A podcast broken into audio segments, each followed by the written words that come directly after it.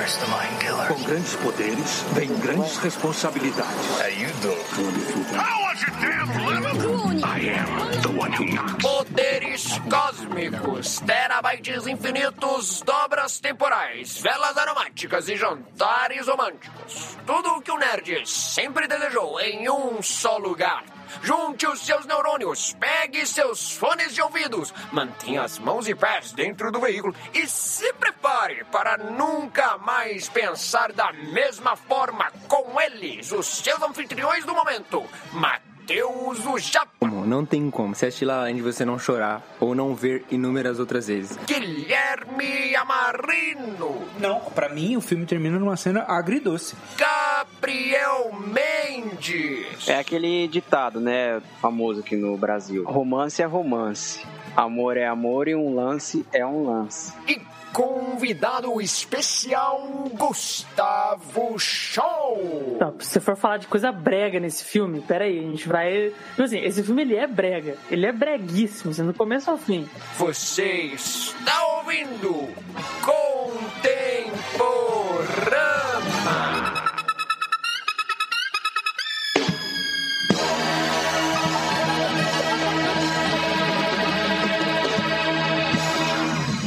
Esse episódio chega até você graças aos assinantes do Black Circle.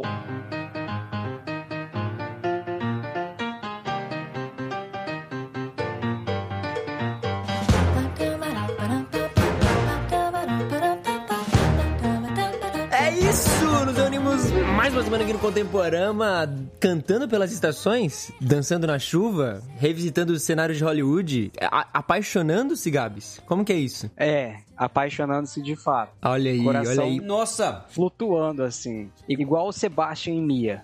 Flutuando nas estrelas. Não, não faz isso. Flutuando, que cena O linda. cara fala assim, deixa a polêmica para o final do episódio. Não, uai. Puxa uma dessa. Que isso, pô, cena bonita do filme, pô. Ah, bonito. Tá bom. Reunimos-nos com um convidado especial pra falarmos Especialíssimo. especialista, mais especialista sobre o assunto que a gente, Pra falarmos sobre La La Land, que pra mim é um dos melhores filmes de todos os tempos. Assim, tá no meu top 3 filmes. Eu adoro La La Land. Top 3 filmes da minha vida. Pra mim, assim, tipo assim, ah, pra mim, já, Lá. top 3 filmes. Lá, La La Land. Que Land, Cara, é, lindo, três. lindo. E só pra deixar claro, nesse disclaimer longo que eu tô fazendo aqui, essa não foi uma indicação de pauta minha, tá bom? Pra galera que acha que, ah, o Japa... Não, não, não. Eu não trouxe nunca essa pauta pro assunto, porque eu sabia que ia ser muito passional, eu, eu não ia conseguir exercer... Porque, assim, você sabe, no Contemporama, eu sou o cara mais racional, você o cara tá sendo mais desonesto. Centrado. Desde, desde o começo do Contemporâneo, você fica falando nas. Pelo menos no grupo, ou tem que falar de. Entre linhas. Tem que falar Não, cara, mas eu nunca trouxe na nossa Só discussão... existe um assunto no Contemporâneo que é mais pedido nos episódios por nós do que La La Land, que é Misfits, pelo Não. Gabs. Mas aí outra pessoa tem que sugerir. Então, e aí quem sugeriu foi o Gui. Acreditem ou não. Sim, O Gui sugeriu. Porque a gente eu vai sou misericordioso com os ouvintes. Eu escuto as pessoas que pedem no grupo do Telegram fã clube e seita religiosa La La Land, assim como tem a seita religiosa do Last Kingdom, assim como tem a seita religiosa The Walking Chosen. Dead, Walking Dead, enfim. Do The Cho- Não, The- é Lala Landers, ó. Aqui, ó. E do The Chosen é Gui- literalmente agora, falando um não sei falar o religioso. sobrenome, mas as pessoas... É, agora esse daí deve ser Schultz. Schultz. Tá. Só para os ouvintes que não sabem, nós temos o nosso grupo de assinatura, o Black Circle, e você assinando, você tem a oportunidade de participar das nossas gravações aí, tem um grupo especial para você. Então, considere também você assinar o Black Circle, tem link aí na descrição. E assim como o Schultz, o Thiago, o Abílio e inúmeros outros, o Shin com a gente também. Você pode participar aqui e ouvir as nossas gravações especiais. E agora a gente enrolou demais. A gente tem um convidado especial. A gente precisa falar Tem do que falar dele, nosso tem, convidado tem que especial. falar também, tem que dar espaço. Porque senão é que nem o, aqueles negócios da Marília Gabriela, que ela convidava a pessoa, mas só ela falava. Hoje É eu converso com ele. Mas a gente tá aí, Gus, Gus, Gustavo, Schultz, Skoll ou qualquer outro derivado. Nós temos o nosso querido convidado Gustavo com a gente aí. E aí, Gus? Boa noite, pessoas. Como vocês estão? Tô muito feliz de ser convidado pra falar do Damien Chazelle, que é um diretor que eu gosto muito, La La Land, que é um filme que eu gosto bastante também. Vambora, tô animado. Partiu. Hashtag partiu. Não tem como, né? Só o que ele é um, é um senhor amargurado, com sonhos não é e isso. arte. Gente do céu. Vocês estão Cara, vai pegar mal pra criando- você. porque Você tá há muitos episódios assim já. Vocês estão criando um personagem que não existe. Vocês estão me queimando cara. há vários episódios. Inclusive me chamam de velhas chatas. Vai virar o Azagal, contem- hein? o- Eu vou criar Ô, Gustavo, um, o criar um podcast chamado Velhas Chatas. O Contemporama foi criticado recentemente. A gente foi chamado de velhas chatas, pô. Velhas chatas conversando, pô. Culpa de quem? Que é do nosso senhorzinho aqui.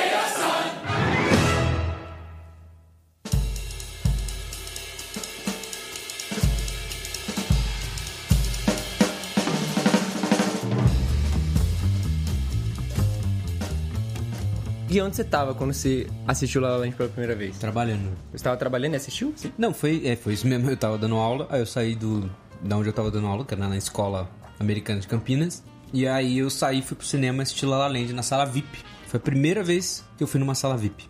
Ó. Assisti La La Land é, pedindo pipoca, como sendo servido pela... Como é que fala isso? Garçonete do cinema, sei lá. É.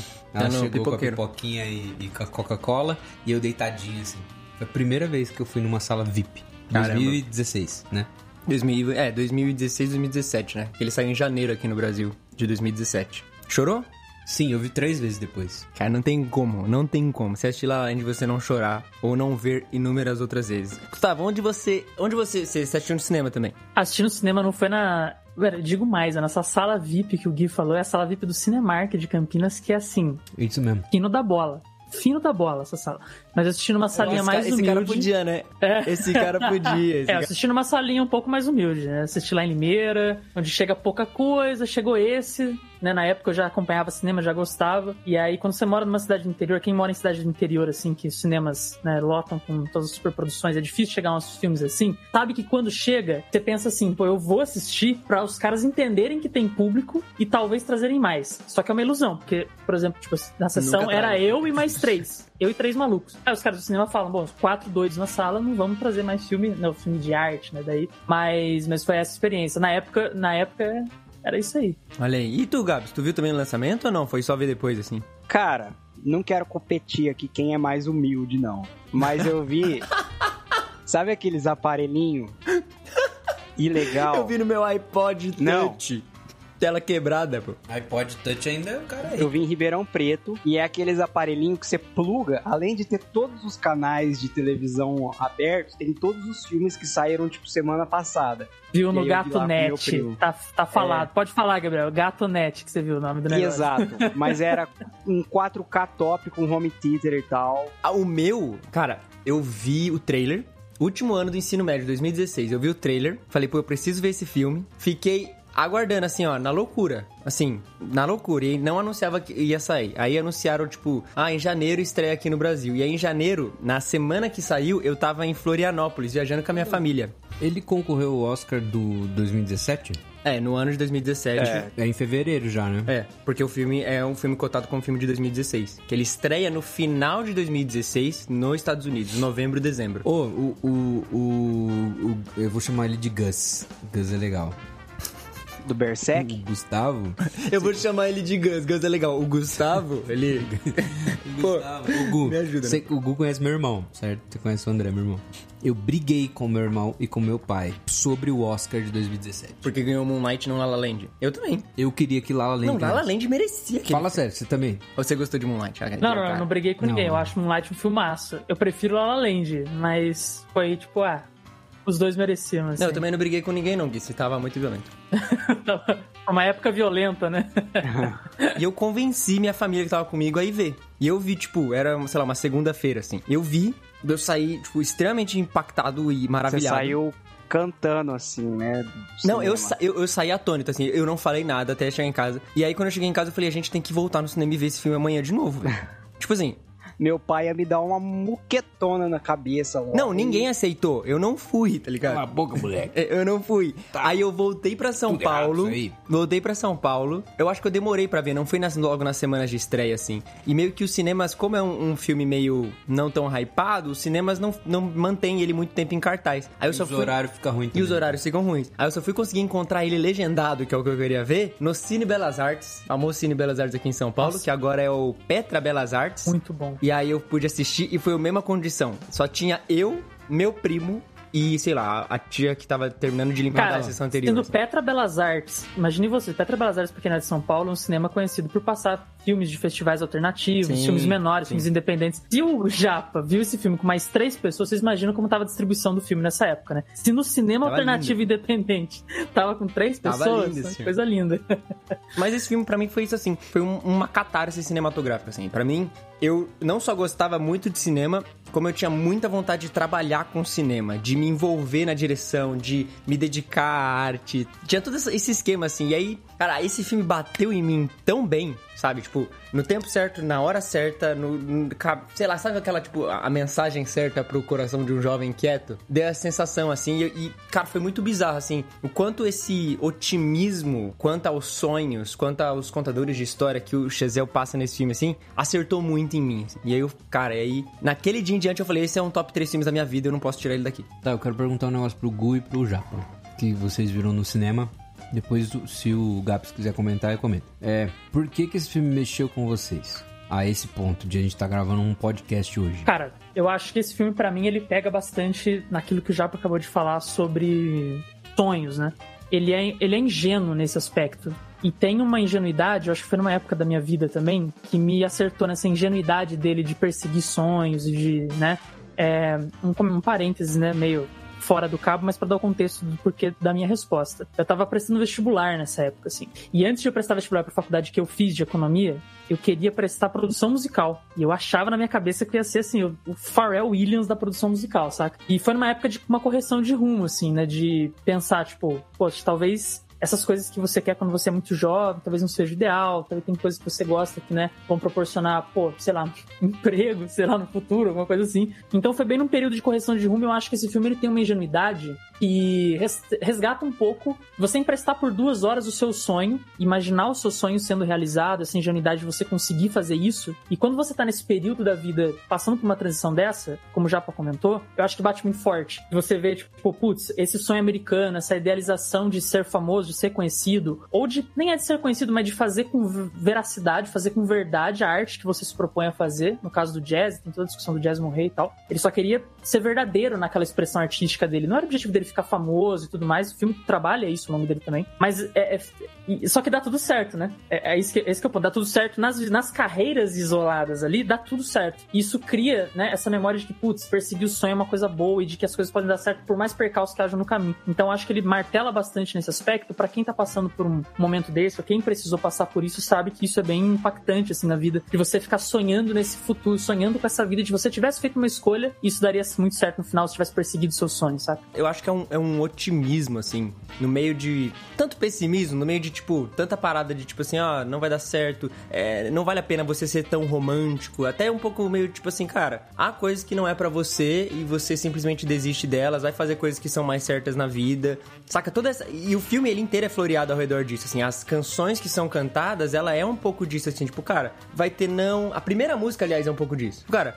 Quando When They Let You Down, The Morning Comes Around and It's É Another Day of Sun, sabe? em Los Angeles ali, né? É, e cara, isso é, é exatamente, isso bate tão forte, saca? E aí você pode pegar, tipo, é, tanto em sonhos artísticos mesmo, ou quanto qualquer outra parada que você considera, tipo, cara, ser impossível no geral, e você tem muita vontade de fazer aquilo acontecer. E não só a parada de, tipo, eventualmente isso vai acontecer, mas, velho, você quer dar uma milha a mais, saca? Aí eu fiquei com essa sensação assim, tipo, talvez eu não seja o cara que vá conseguir, mas eu saí do cinema, tipo, eu quero tanto dar uma, uma chance a mais pra essa parada que eu tenho muita vontade, sabe? Tipo, só um pouquinho, saca? Tipo, dá essa vontade. Você termina de assistir, sempre que eu termino de assistir, tipo, talvez valha a pena eu me esforçar um pouquinho mais nisso aqui. Mesmo que não vá dar certo no final, saca? É ó, o dilema da, da Mia, eu acho, né? Ela fala assim, ah, tem gente que simplesmente tenta, tenta, tenta e não dá certo. Às vezes tem alguém meio que, que Vai ver, dela. não é, É. pra mim, né? é uma mulher mais bonita, Sempre uma, tava dando errado. mais talento. Mas eu gosto... Aliás, esse filme é recheado de diálogos poderosos. tá? Então, cara, eu acho que o que mais me pega é o caso do Sebastian, porque ele tem uma obsessão pelo jazz que é quase que infantil, assim, o modo como ele defende, né? E aí a conversa que ele tem com a Mia naquele jantar surpresa que ele faz pra ela, cara, é, é, tipo assim, um copo de vidro estraçalhando, né? Ele falando assim, cara, e daí que não, e daí que não é meu sonho, né? Tipo, eu tô ganhando dinheiro, a vida se faz assim, tipo, a gente precisa crescer, a gente precisa ser realista. Aí você fala, véi, que chocante, né? O cara tava tão empenhado, assim, era um sonho da vida dele. Mas fazer o quê? Agora ele tá com um cara que ele não curte, tocando um, um jazz que não é o jazz puro, né? É um, um jazz todo enfeitado ali. Mas fazer o quê, velho? A, a, vida é assim, o, o cara tá Começou fazendo a grana dele. uma fogueira. É. Literalmente, né? É uma fogueira literal. Mano, esse filme é uma fogueira literal. Ele canta isso na cena anterior e na próxima cena ele deixa a casa quase pegando fogo. É. Not good enough. What? What? I'm always gonna love you. I'm always gonna love you too. Did you just say a serious musician? I got the bullets. Yes.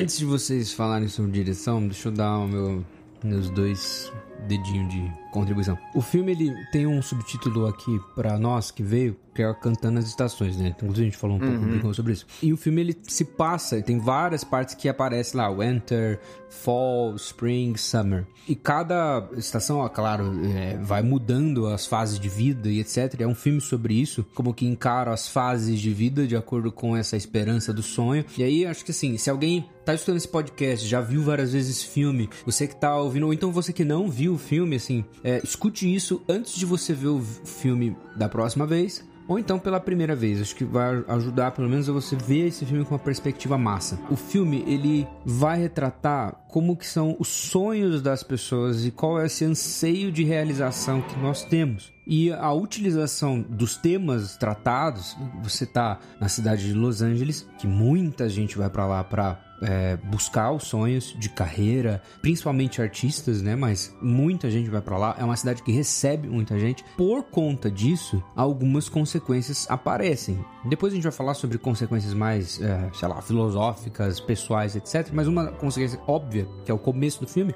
é o trânsito. Então fica muita gente. Então, Los Angeles é uma cidade que tem muita gente tentando tudo. Você é só mais um no meio de um monte de gente que tem um sonho exatamente igual ao seu. E é esse o dilema do, do, do filme, né? De cada um dos personagens encontrar a realização do seu sonho e perceber que, embora tenham várias outras pessoas fazendo a mesma coisa que eles fazem, cada um dos seus, cada um dos personagens tem um sonho que é peculiar e único e eles encontram isso no meio do caminho e nos descaminhos do filme, né? Eu acho que eh, olhar esse viés do La Land talvez seja importante para discussão nossa, análise da direção, etc e tal.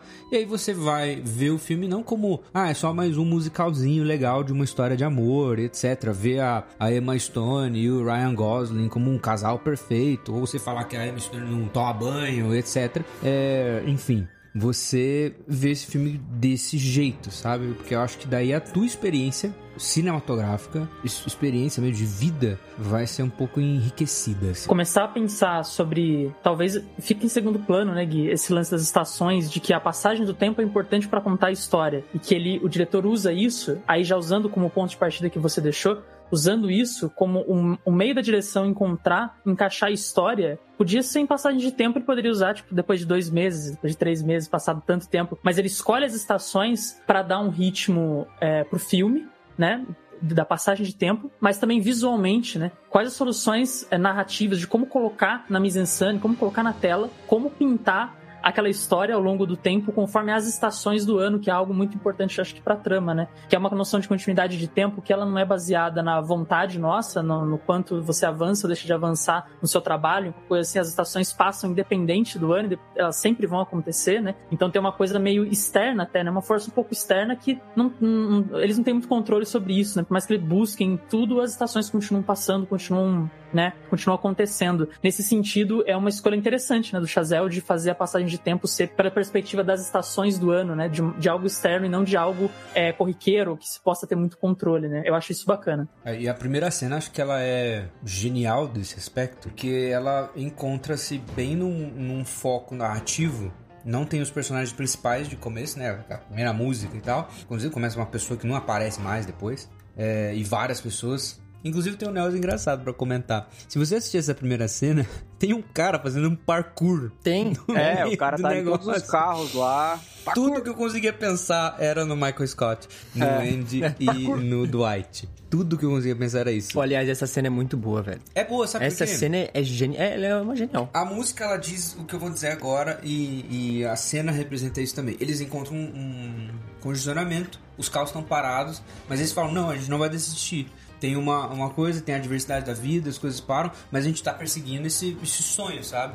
A gente tá perseguindo isso que a gente quer, a gente tá indo, a gente vai, eh, mesmo com as várias intempéries, tentar. E é exatamente isso que todos estão indo fazer, dirigindo, entrando em Los Angeles, né? Naquele entrucamento que é um entrucamento que aparece várias e várias vezes no filme. Ó, eu gosto demais dessa cena, mas de todos os musicais que eu já vi, esse essa cantoria no trânsito é a parada mais absurda que eu já vi na vida, talvez por ser um, um brasileiro do estado de São Paulo. Mas, cara, Quem eu falei, velho, do cara, impossível. Não, e os caras, tipo, como que ninguém tá Você armado? dó dos carros também? Com certeza, o cara pulando lá, mano. Mas O cara, beleza. o cara metendo um olho no teto do skate. É, Mas, mas, ô Gabriel, eu acho que um comentário legal sobre isso é que a gente sabe que. E, né, é, e- é- é engraçado a gente pensar, né? Pô, ninguém roubou o celular do cara, ou como que pode o trânsito. Mas é curioso pensar que essa sendo a primeira cena do filme, ele tá estabelecendo um universo, já é estabelecido de começo, um mundo é, onde ele vai apresentar essa história que as regras são diferentes, talvez, né?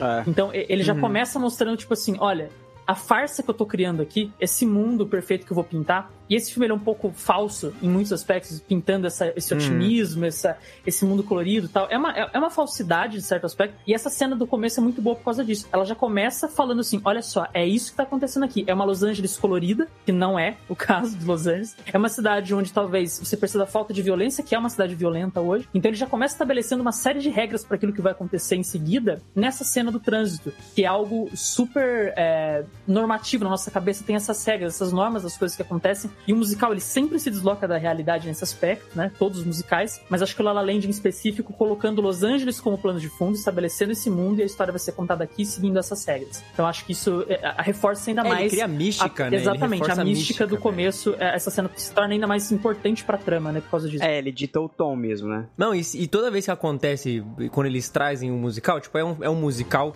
Embora o musical, acho que da metade do filme pro final, assim, ele meio que não é tão presente quanto na, na primeira metade. Mas ainda assim é um musical ali. E é, é muito massa como essa, essa ilusão, essa mística que ele cria fica muito nítida, assim, logo de cara, né? O Abílio aqui, nosso assinante do Black Circle, até comentou, né? Ó, Los Angeles é quase uma Austrália ou uma Nárnia, assim, um lugar idílico onde os sonhos são realizados. E, é- exatamente isso, assim, na mente da galera que tá indo pra lá, na mente do pessoal que vive lá, é essa sensação. Tanto que a Mia está lá por isso. Ela fala, né, logo no começo, não, eu vim de uma cidadezinha pequena, blá blá blá blá, e vim aqui pra tentar a parada. E, e eu acho que é uma mais legal, assim, de curiosidade, é que isso conversa até um pouco com a história da própria atriz da Emma Stone, que abandona É. a cidade dela, sai de casa muito cedo, e a história é muito massa que ela apresenta pros pais, tipo, um, um PowerPoint dizendo os motivos pelos quais ela tem que fazer isso. E aí ela faz, vai e tenta a sorte na parada, até que ela consegue lá o papel no, no primeiro filme dela lá e tal. Muitos atores fazem isso. Exato. E, e aí se cria essa mística, porque ela não é só apresentada no filme, como ela, entre aspas, acontece na mente de um monte de gente. Eu preciso ir pra LA, eu preciso ir pra esse lugar, é lá onde as coisas acontecem, é lá onde os filmes rodam. Se eu quero seguir uma carreira cinematográfica, independente de qual aspecto dessa carreira seja, técnica em algo ou não, eu tenho que ir pra lá. É um negócio bem lúdico que o, o Damien Chazelle faz. Trata cada sonho artístico como qualquer sonho. Aí, é, beleza, isso é trunfo do diretor, trunfo do filme e tal. Mas, principalmente a ponte que ele tá usando, eu falando como um artista, né? E em 2016 eu já tava nessa trilha.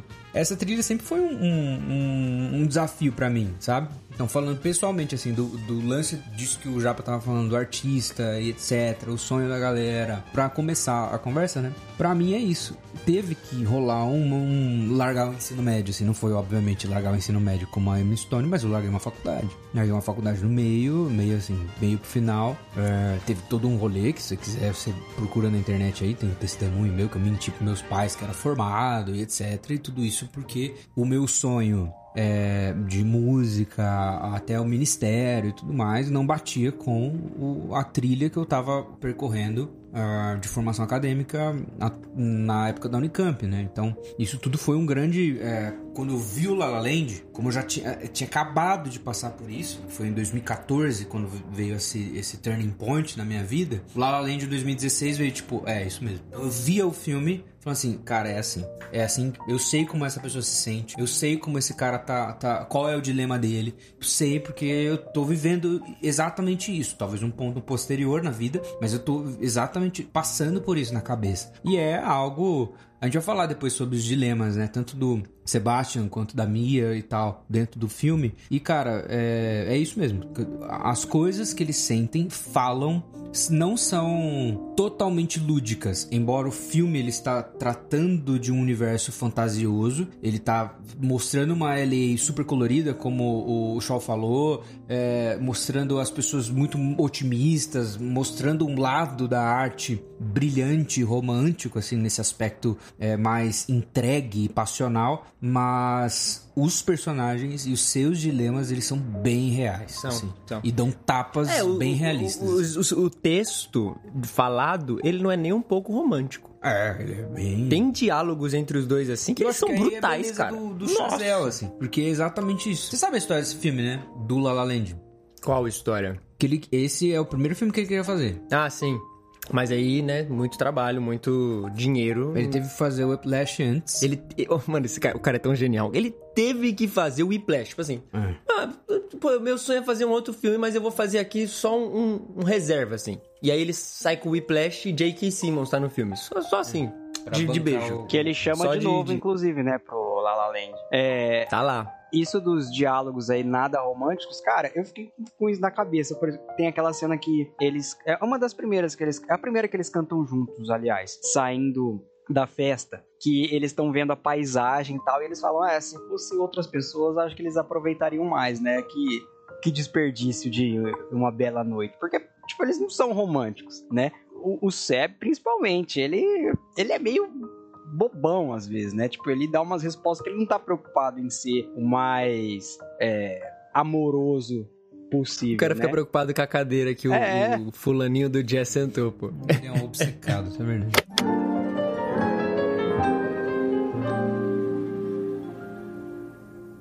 The sun is nearly gone. No lights are turning on.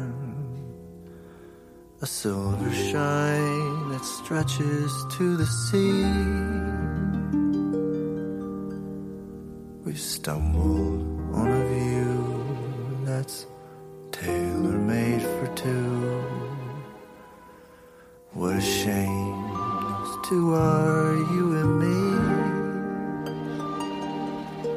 Some other girl. Ele, não, e eu acho, mano, isso é muito da hora do filme, assim. Como ele apresenta essa, essa obsessão, esse amor, esse carinho que cada um tem pela parada que eles piram, assim. Então, tipo, você percebe quando o, o Seb vai lá visitar ela nos estúdios e eles caminhando pelos estúdios, o olhar dela para tudo aquilo e como ela vê tudo aquilo e como ela fala de tudo aquilo e aí ela sabe aquela janela que aconteceu aquilo. Isso aqui é onde eles estão gravando exatamente isso. Exatamente o tempo. Ah, agora a gente é, pode agora ir, a gente pode ir, etc. E aí logo depois mostra ele no bar falando de jazz e também falando com a mesma empolgação, com o mesmo negócio e não, é isso que acontece e tal. Você fala, pô, esses caras são realmente apaixonados nessa parada que eles fazem. Eles têm, eles estão, cara, encantados com isso mesmo, sabe? E, é, mano, é muito louco o jeito que ele apresenta, sabe? Tipo, eu, eu, acho que o mais legal disso tudo é que o Chazelle, dirigindo, ele também tá contando um pouco sobre ele, inevitavelmente. Ele também tá falando de uma sensação que ele teve, ou que ele tem, saca? E aí você você sente que é muito real, saca? Eu acho que é por isso que a gente consegue tanto. E bate tão forte na gente, porque bate muito forte no Chazelle também. E ele só tá falando uma sensação que ele teve, é. talvez chegando em LA e tentando fazer a vida dele, saca? O cara não poder fazer o filme que ele queria fazer logo de cara, Sim. ter que fazer um curta, e para talvez esse curta dar certo. No caso dele, deu. Mas poderia não dar. Que eu acho que só quem quem é muito fissurado em alguma coisa, vocês três são em alguma coisa, tenho certeza. Vocês, não. Quem escuta contemporâneo, mas já sabe. Vocês são fissurados em várias coisas. E só quem é fissurado em alguma coisa, num bom sentido, claro, sabe a alegria que é você explicar para outra pessoa por que, que aquilo é legal. E isso é muito massa. Essas, essas duas cenas no filme são muito boas, né? Porque, tipo, ela tá apresentando para ele um universo que para ele, mano, cinemas nem acho que nem passava pela cabeça dele. Então, tipo, aqui é a janela onde os caras se beijaram em Casablanca. Tipo, quem gosta de cinema passa por ali e fala: Caraca, Casablanca. E ele, ah, beleza, legal, e vai no osso pra aquilo. E aí, de novo, né, na cena que ele fala pra ela, não, porque você não entendeu o jazz, você não gosta porque você não entende. Deixa eu explicar como funciona. E aí ele explica, não, cada instrumento é improviso, sempre novo e tal. É, é, nesses diálogos que você falou que ele cria essa ponte da, da fantasia com a realidade, diálogos muito reais. E nesse aspecto, tipo assim, essa alegria, essa, ele como um realizador, como um cineasta, ele sente isso. E eu acho que foi a única vez assim, no cinema que eu vi um sentimento tão identificável que eu tenho que eu sou cheio dessa também. Vou mostrar filme que eu, que eu gosto pra Luísa, que é minha esposa. Aí eu faço, ó, deixa eu apresentar Poderoso Chefão. Mas por que, que é tão bom? Mas deixa eu mostrar pra você por que é bom. É por causa disso, disso, disso, disso, entendeu? E aí você começa naquele discursinho, assim. Isso é muito massa. Revela paixão Quem sobre a nunca arte. parou né? Senhor dos Então- Anéis na parte que o Vigo morto assim, tá sem um dente, falou assim, olha, você sabe como que ele perdeu esse dente aqui? Olha só. Ou quando ele chuta cena, o capacete cena, lá. Quando ele chuta o capacete, você sabia que ele quebrou o pé quando ele chutou o capacete. Quebrou o dedão. É a E aí, edição enfim. estendida da edição estendida, né? É outra edição estendida. Os comentários dos fãs. I should probably tell you something now, just to get it out of the way. I hate jazz. Are you okay? What do you mean you hate jazz? Just means that when I listen to it, I don't like it. Yeah, but it's such a blanket statement you don't like jazz. Eh, What are you doing right now? Nothing.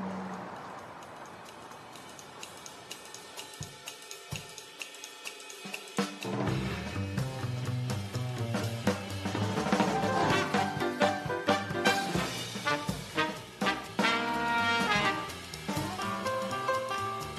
just think that people, when they say that they, you know, hate jazz, they just, they don't have context. They don't know where it comes from. You know? Jazz was born in a little flop house in New Orleans, and it just, because people were crammed in there, they spoke five different languages, they couldn't talk to each other. The only way they could communicate was with jazz. Yeah, what about Kenny G? What? What about Kenny G? I mean, what about elevator music? You know, jazz music that I know What about it? For my life. Mm-hmm. I just, I mean, I, I find it relaxing. It's not relaxing. It's not. It's not. Sidney Bechet shot somebody because they told him he played a wrong note. That's hardly relaxing. where I grew up, there was this station called K Jazz 103. And people would just put on that station when they had a cocktail party. Right. And everyone would kind of just talk over it. I know. It was. That's the pro- okay. Okay. So I think that that's part of the problem is that you can't hear it. You know, you have to see it. You have to see what's at stake. I mean, look at these fellas. Look at look at the, the, the sax player right now. He just hijacked the song. He's on his own trip. Every one of these guys is composing, they're rearranging, they're writing, and they're playing the melody. They're just and now look, the trumpet player. He's got his own idea, and so it's conflict and it's compromise and it's just it's new every time. It's brand new every night. It's very, very exciting.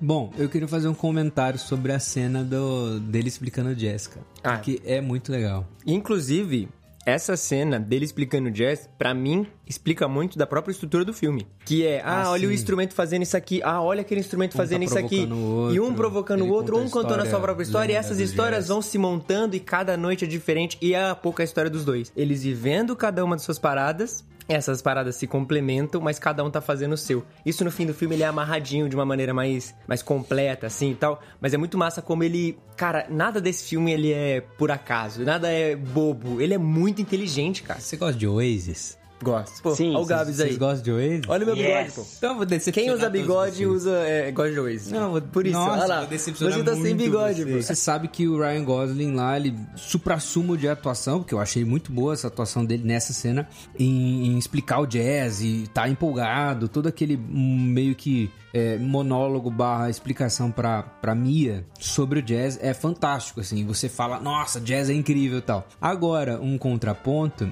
é o Noel Gallagher dando uma entrevista, e aí ele vai comentar sobre o jazz. Mano, mas esses caras são escroto, né? Não dá, pô. Eu não Mano, vejo entrevista isso- deles por causa disso. É, os caras são babacas, pô. Caraca, vocês acabaram de falar que Não, gostaram. eu adoro das músicas, mas como pessoas, eu separo aqui, pô. Eu ouço e falo, nossa, música boa, mas o cara é um idiota. Mas manda brasa, vai. influenciando o, o- quem tá ouvindo. Vai, vai, vai. Pra não O, prestar o muito- comentário é horrível, gente, do Noel, só pra deixar claro. Olha lá, ó, já Vai, pode. O Noel Gallagher, ele chega e ele fala assim... o que, que é o jazz? O jazz é um monte de gente solitária, um querendo aparecer mais o outro, todo mundo tocando uma música diferente ao mesmo tempo. Ele fala isso. Mas esse cara é Ele muito assim, idiota. O rock é muito melhor porque tá todo mundo tocando a mesma coisa. É. No jazz fica cada um tá querendo tocar um negócio. É, é um pouco, é bem verdade isso. Aí o cara briga com o irmão, porque ele é, ele é assim, ele é Não. amigo, né? Ele é amigo de todo mundo. Do ponto de vista Briga com o irmão, musical, acaba a banda. É bem verdade isso. É, o jazz... Vamos lá. O- Você o- sabe que, que no jazz você dá espaço, cara. Não é assim. Não, mas o Ryan Gosling, ele explicando, o, o Sebastian, ele entende isso. O Sebastian é esse cara que compreende o jazz, sabe tocar jazz e vai. No entanto, no entanto, ultimamente, eu posso falar como músico, ultimamente, quem toca jazz e os caras que querem ser o Sebastian da vida real, tem caminhado pra cada vez mais esse bagulho que o Noel Gallagher falou. Não é à toa que o filme La La Land ele representa lá, e dentre as várias coisas que ele quer trazer, é trazer essa história de que realmente o jazz tá acabando, entendeu? Nesse ponto de vista. O jazz, ele era a música da- das casas de show, ele era as músicas das festas, ele, ele era a- a- o carro-chefe das coisas, e hoje não é mais. E talvez, em parte, em parte, isso é uma acusação, é uma elucubração minha, tá bom? Vocês podem deixar na minha conta, depois vocês me chamam de velha chata lá no... Twitter. No Twitter. É... E é isso mesmo. os músicos estão cada vez mais egocêntricos e principalmente esses músicos super tradicionalistas. Que é a, a conversa do Keith, que é o John Legend. é, Keith, eu tava tentando lembrar. Do personagem do John Legend com o Sebastian. Keith, né? Que ele fala, ah, você é muito tradicionalista, você é muito obcecado e tal, e você tem que modernizar para as pessoas escutarem o jazz, né? É até um pouco nobre isso que o Keith tá tentando fazer, embora na execução não seja tão assim. Mas é isso, é esse, esse contraponto, né? Há muito romantismo na fala do Sebastian, que vê pontos positivos do jazz, que são realmente isso. No entanto, também há muito realismo na, nessa fala do Noel Gallagher, que é real, e que contribui para toda essa, essa contextualização do porquê que o jazz tá morrendo, por que que ele não é interessante, o conflito do próprio Sebastian entre ele e a percepção da própria Mia. Ela falou assim, ah, achava que... Cara, é muito engraçado isso, né? Ela falou assim, ah, mas achava que jazz era Kennedy no elevador. É. Música Ela de falava que ah, nas festas de família a gente colocava na Jazz FM e aí tocava música Que qualquer. jazz, É, que que jazz, jazz. FM. Mas eu acho que isso também acontece no lado da Mia em, em relação ao cinema. Quando ela senta lá com o irmão, o irmão, o namorado dela e o irmão dos caras, um dos comentários que eles fazem é tipo, ah, a gente comprou uma TV gigante porque ir pro cinema já não é mais tão legal. As pessoas ficam falando, mexendo no celular, comendo, tem barulho e tal. E aí tem essa parada do tipo, E ela meio- passa na frente do cinema é, e aí toda o vez, né? Rialto depois tá meio que fechando, e aí tem todo esse, esse negócio acontecendo assim, porque, cara, é isso, né? Não, é- tipo assim, por mais que exista essa parada, sei lá, mano, tipo, é parte também. Saca? A gente sabe que às vezes é, seria muito mais fácil eu conseguir assistir todos os filmes na minha casa. É muito mais confortável. Mas é parte de eu ir no cinema, cara, tem que ficar dando lugar pra pessoa, ouvir um burburinho ali atrás. Tipo, isso faz parte da experiência. Mas, cara, esse tipo de meta-comentário, no caso do cinema, né? Você falou ali do, do Uhum. cinema fechando e tal. É uma das coisas que eu não gosto nesse filme, assim. É, porque esse tipo de, de autorreferência, esse meta-comentário, ele não é novo e ele funciona sempre. Tipo assim, na história do cinema, você sempre pode fazer meta-comentário de que o cinema está morrendo. Tipo, falaram isso quando colocaram som no cinema, por exemplo. Mano, a a experiência do cinema acabou. Cara, por incrível que pareça, não sei quem sabe disso, mas um dos caras mais entusiastas do cinema mudo era Vinícius de Moraes.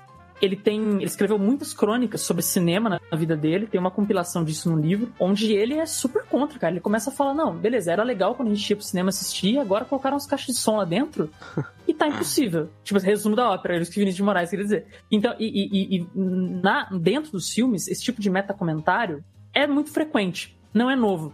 É, e aí eu começo a tirar isso um pouco só do cinema e ir pra música. Se a gente parar pra pensar e falar, desde quando se fala, por exemplo, que o rock tá morrendo? Desde quando que se ouve isso? Tá? Desde quando que se ouve que o blues tá morrendo, ou o jazz tá morrendo, ou que qualquer outro. A música eletrônica está morrendo, gente. Tipo assim, a música eletrônica dos caras que faziam música eletrônica, tipo Kraftwerk, esses caras tá morrendo, tá? Então, esses, esse tipo de meta comentário, esse, comentário sobre a arte, é, é uma coisa que eu não gosto muito desse filme, inclusive. Eu acho que é, aí é um de um dos braços do Shazam onde ele tenta demais, assim. É, Eu acho que ele abraça o mundo em muitas coisas nesse filme. Eu acho que ele, ele é bem sucedido em muitas. Mas esse, esse comentáriozinho É, e aí ele tenta, nessa cena do jantar, ele tenta até puxar algo meio político. Porque ele, depois que eles falam sobre a, a, tela do cinema, ele fala sobre os países onde eles vão viajar. Então a gente vai para um país bonito, ah, mas esse outro a gente não vai porque é mais subdesenvolvido e tudo mais, né? Tipo assim, até com uma crítica até talvez a, a, ao sistema econômico ou que acontece nos Estados Unidos, o que acontece em outros países, uhum. que faz os caras decidirem onde gastar o dinheiro deles ou não. Aí é onde eu acho que ele tenta abraçar o mundo com esses diálogos pequenos, que tem uma uhum. pitada de cuidado, que você sabe que o cara tá querendo dizer aquilo, mas que não avançam muito a história nos seus elementos principais, assim. E eu acho que daí isso aí me, me tira um pouco da história nesse sentido. O que eu acho mais interessante nessa cena é que A é uma pincelada, tipo, muito leve, mas eu acho que ele é muito esperto em mascarar isso muito bem. Por exemplo, a primeira vez que você assiste, ela se torna mais um elemento de tipo assim, ela está distoante da conversa em que está sentada. Tipo, o cara fala em mandarim no telefone, aí eles começam a falar sobre, ah, sobre desenvolvimento. Tanto que é um negócio assim que você começa mais a prestar atenção na reação dela, da conversa, você do que propriamente. Mia. Você é, praticamente você é vai. Cena, né? Exato, você é a Mira, você não se importa com o que eles estão falando. Então, tipo, existe, mas eu acho que ele é, ele é muito bom não deixar com que aquilo ocupe totalmente a cena, saca? Não sei se vocês concordam com isso. Não, é, Porque ele interrompe é rápido. dele também. É, ele é. interrompe rápido e, tipo, cara, se você assiste a primeira vez essa cena, você não presta atenção no que você tá sendo Você tá preocupado com o Sebastian que tá lá no, no é, esperando cara, você tá lá, tipo, meu Deus, o que acontece? E aí ela ouve a musiquinha de fundo, papapá, a musiquinha sempre é. chama ela. Pô, é ela sai demais. toda feliz, inclusive. Sai, a música sobe. Quando ela sai do, do negócio, a música sobe, pô. É uma contemplação, é. você fica, meu Deus, ela tá Nem correndo de salto. o cara e já vai correndo pra Terminou, porque aquele cara é um babaca. Greg, o nome do cara. Enfim cara lembra o nome do ex da Mia do filme. Eu é. não lembrava. Cara, não lembrava. eu assisti ontem à noite, eu não lembrava o nome Mas do ex. a cena, a cena é, voltando nessa cena. É porque ele fala jantar, o nome do cara quatro vezes. Ela é interessante porque a hora que a música aumenta, você fica meio que procurando a música junto com ela. É proposital isso. Contra a música, a música tá numa caixinha.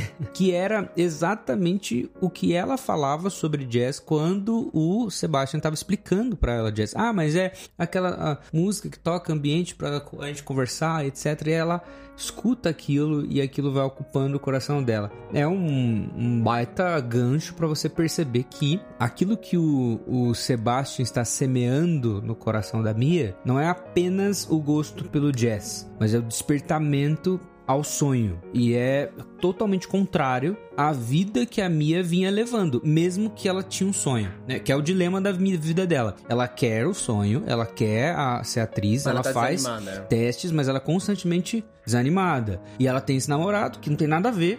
É uma outra vibe, é uma outra coisa. E ela vive lá e ela trabalha num café, sabe? E é uma vida é, medíocre que ela leva. E aí ela encontra um cara que tá tentando perseguir o sonho e é obcecado por aquilo Mas e ele fica também falando tá no mesmo. Do, da, ele da tá tão maneira, desanimado com ela, como ela. Maneira, sim. Mas ele, ele tá no... trabalhando na lojinha, pô, ruimzão. Mas no encontro com ela, ele não é esse cara. Mas então, é a mesma coisa. É meio que os dois vivendo a mesma parada, na mesma situação de vida, e que no encontro com o outro, eles ouvem a música dele. Eles dois, no, aquelas duas primeiras cenas que eles intercalam, né? Tipo, tudo começa no trânsito. Aí, no primeiro momento, a gente vê ela. E aí, a gente vai com ela até a cena do restaurante. E aí, na cena do restaurante, quando a gente tá ouvindo ela, vendo ela, ouvindo o Sebastião tocando, toca a buzina, a gente viu depois a visão inteira do Sebastião. É uma baita coisa. É gênio, é gênio.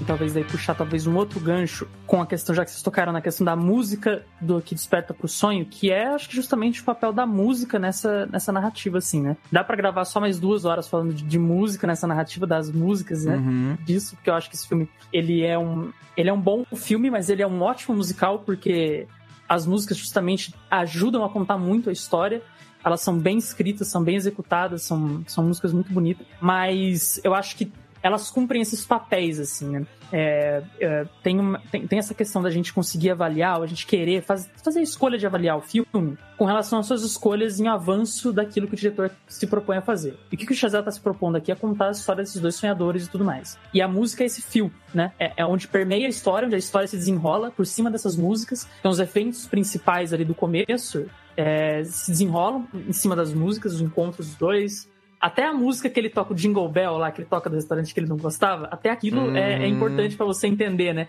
O que, que tá conduzindo a história, é, que é a música, né? Então, a, a música zoada que ele tocava conduz pra ele falar, putz, eu preciso né, tocar jazz de verdade e tudo mais. Enfim. E aí eu acho que é é interessante comentar, acho que vale alguns comentários com relação a como essa construção das músicas, das letras e de como a história se desenvolve, se desenvolve em cima disso é importante para esse desfecho do, do final, né? Pra, pra conclusão final. E a ressalto aqui, antes de deixar a palavra com vocês, que eu concordo com uma crítica que o Japa fez, e pra mim isso é um defeito desse filme, que é como ele se torna menos musical quando precisa resolver as coisas. Eu não gosto muito disso. Eu acho que ele, quando ele apresenta a trama e você entra naquele universo, a, a, vê as músicas e tal, e na metade do filme você tá totalmente imerso, eu acho que quando ele precisa dar ponto final pras coisas, tipo, ó, mostrar onde cada coisa foi se encaixando ali no final, é abandonado um pouco isso, né? Tipo assim, volta, parece uma conclusão de um filme Ele dramático. substitui. De um, de um filme dramático, né? ele substitui por apresentações normais, né? Tipo, a música fica por conta da música ambiente, ou então da apresentação que ele faz com a banda lá, que apesar disso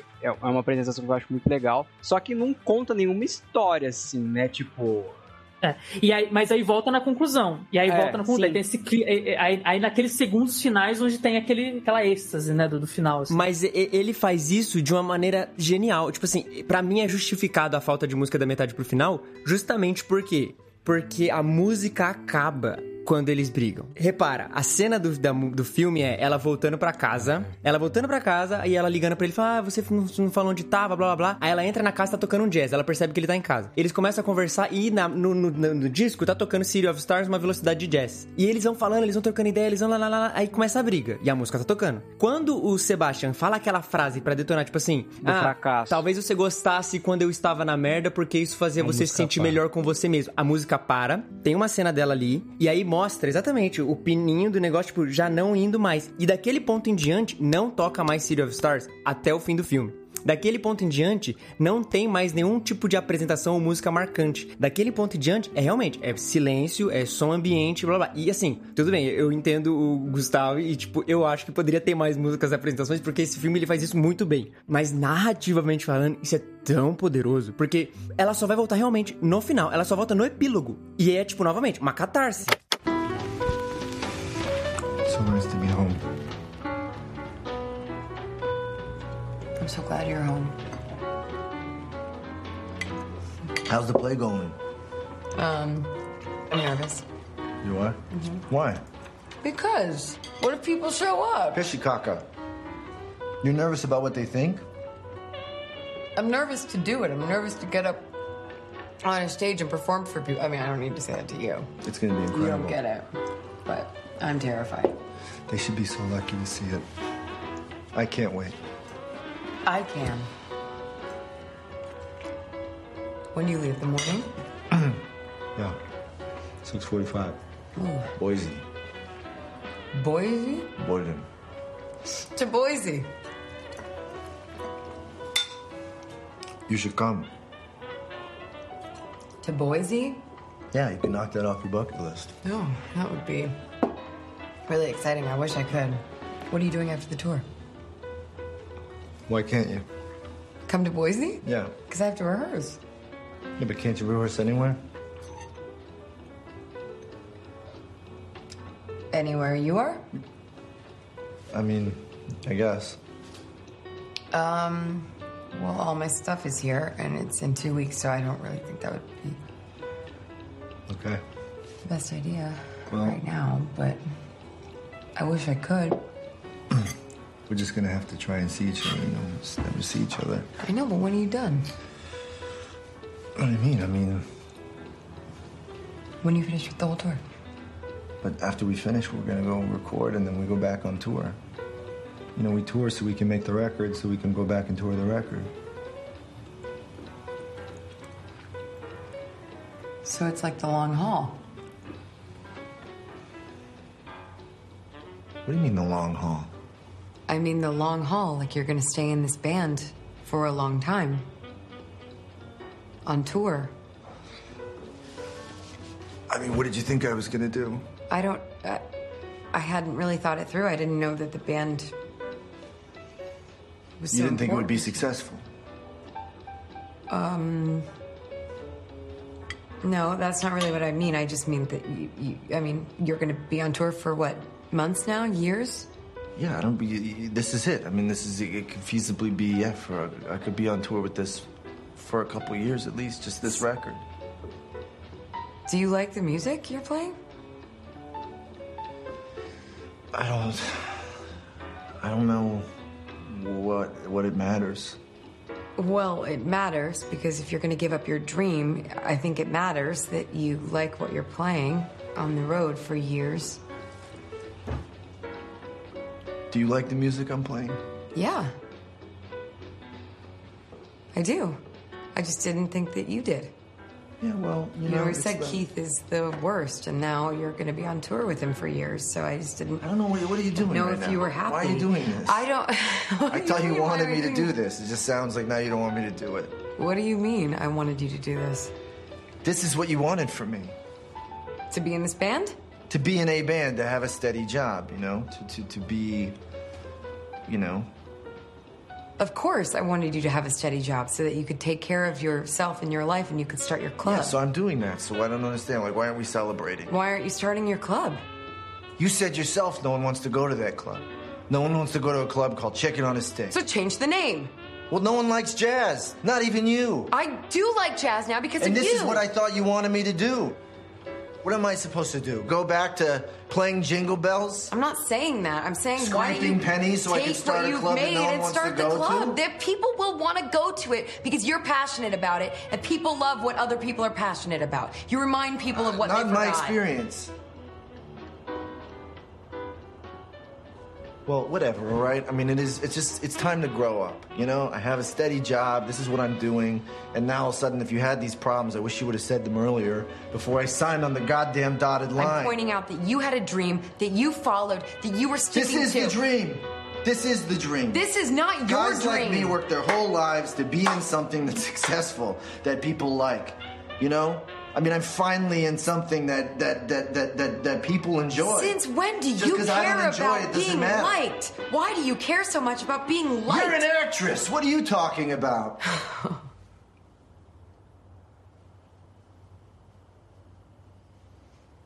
Maybe you just liked me when I was on my ass because it made you feel better about yourself.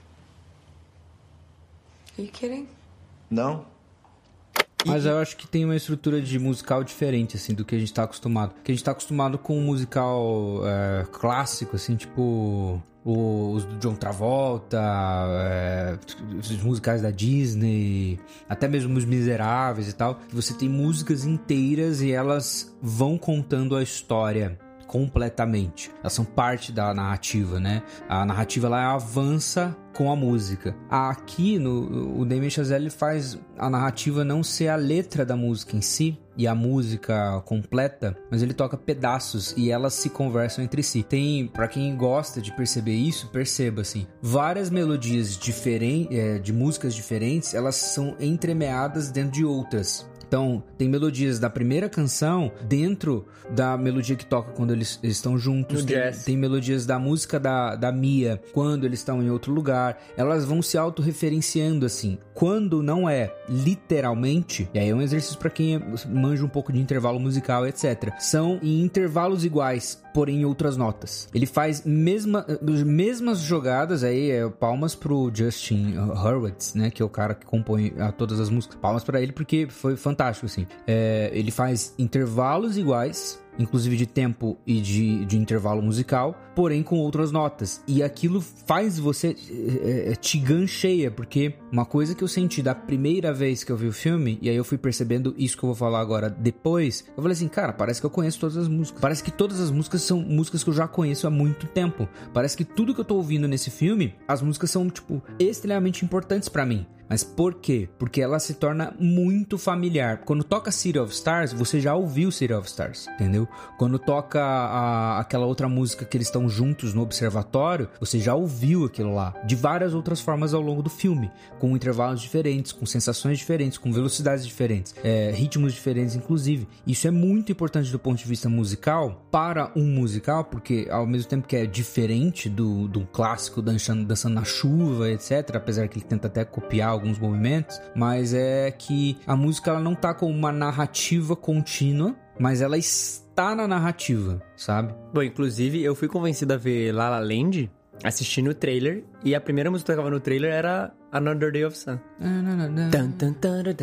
Quando eu vi essas primeiras notas, eu já fiquei tipo, caraca, que filme bonito. Eu já fiquei empolgado, quase chorando. Agora, falando dessa parada de, de, de musical, e como o Chazelle referencia e até, cara, trata com amor e cuidado os musicais antigos e tal. Tem muitas referências, tem muita. é, é, olha isso aqui, olha aquilo lá, coisinha que nerdola de cinema fica feliz. Dançando na Chuva tem Cara, esse filme do Chazelle é ele fazendo o que o Sebastian faz no bar, pô. É ele fazendo assim, ó, ah, isso aqui, isso aqui. É por isso que é legal. Olha isso aqui. Ele traz essa, essa, cara, talvez essa pureza, essa coisinha do cinema tradicional, do cinema antigo, A de como acontecia. falou, não fica, nem fica claro, tipo, em que período se passa o filme, né? Porque tem. Ele É, a gente sabe tanto- que é atual por causa das tecnologias e É, tal, mas, então, mas tipo, ele mistura tanto. ele se veste diferente, visual, ela também. É, o ca os É carros. Los Angeles. Tal- talvez seja só Los Angeles. Mas é, é legal esse.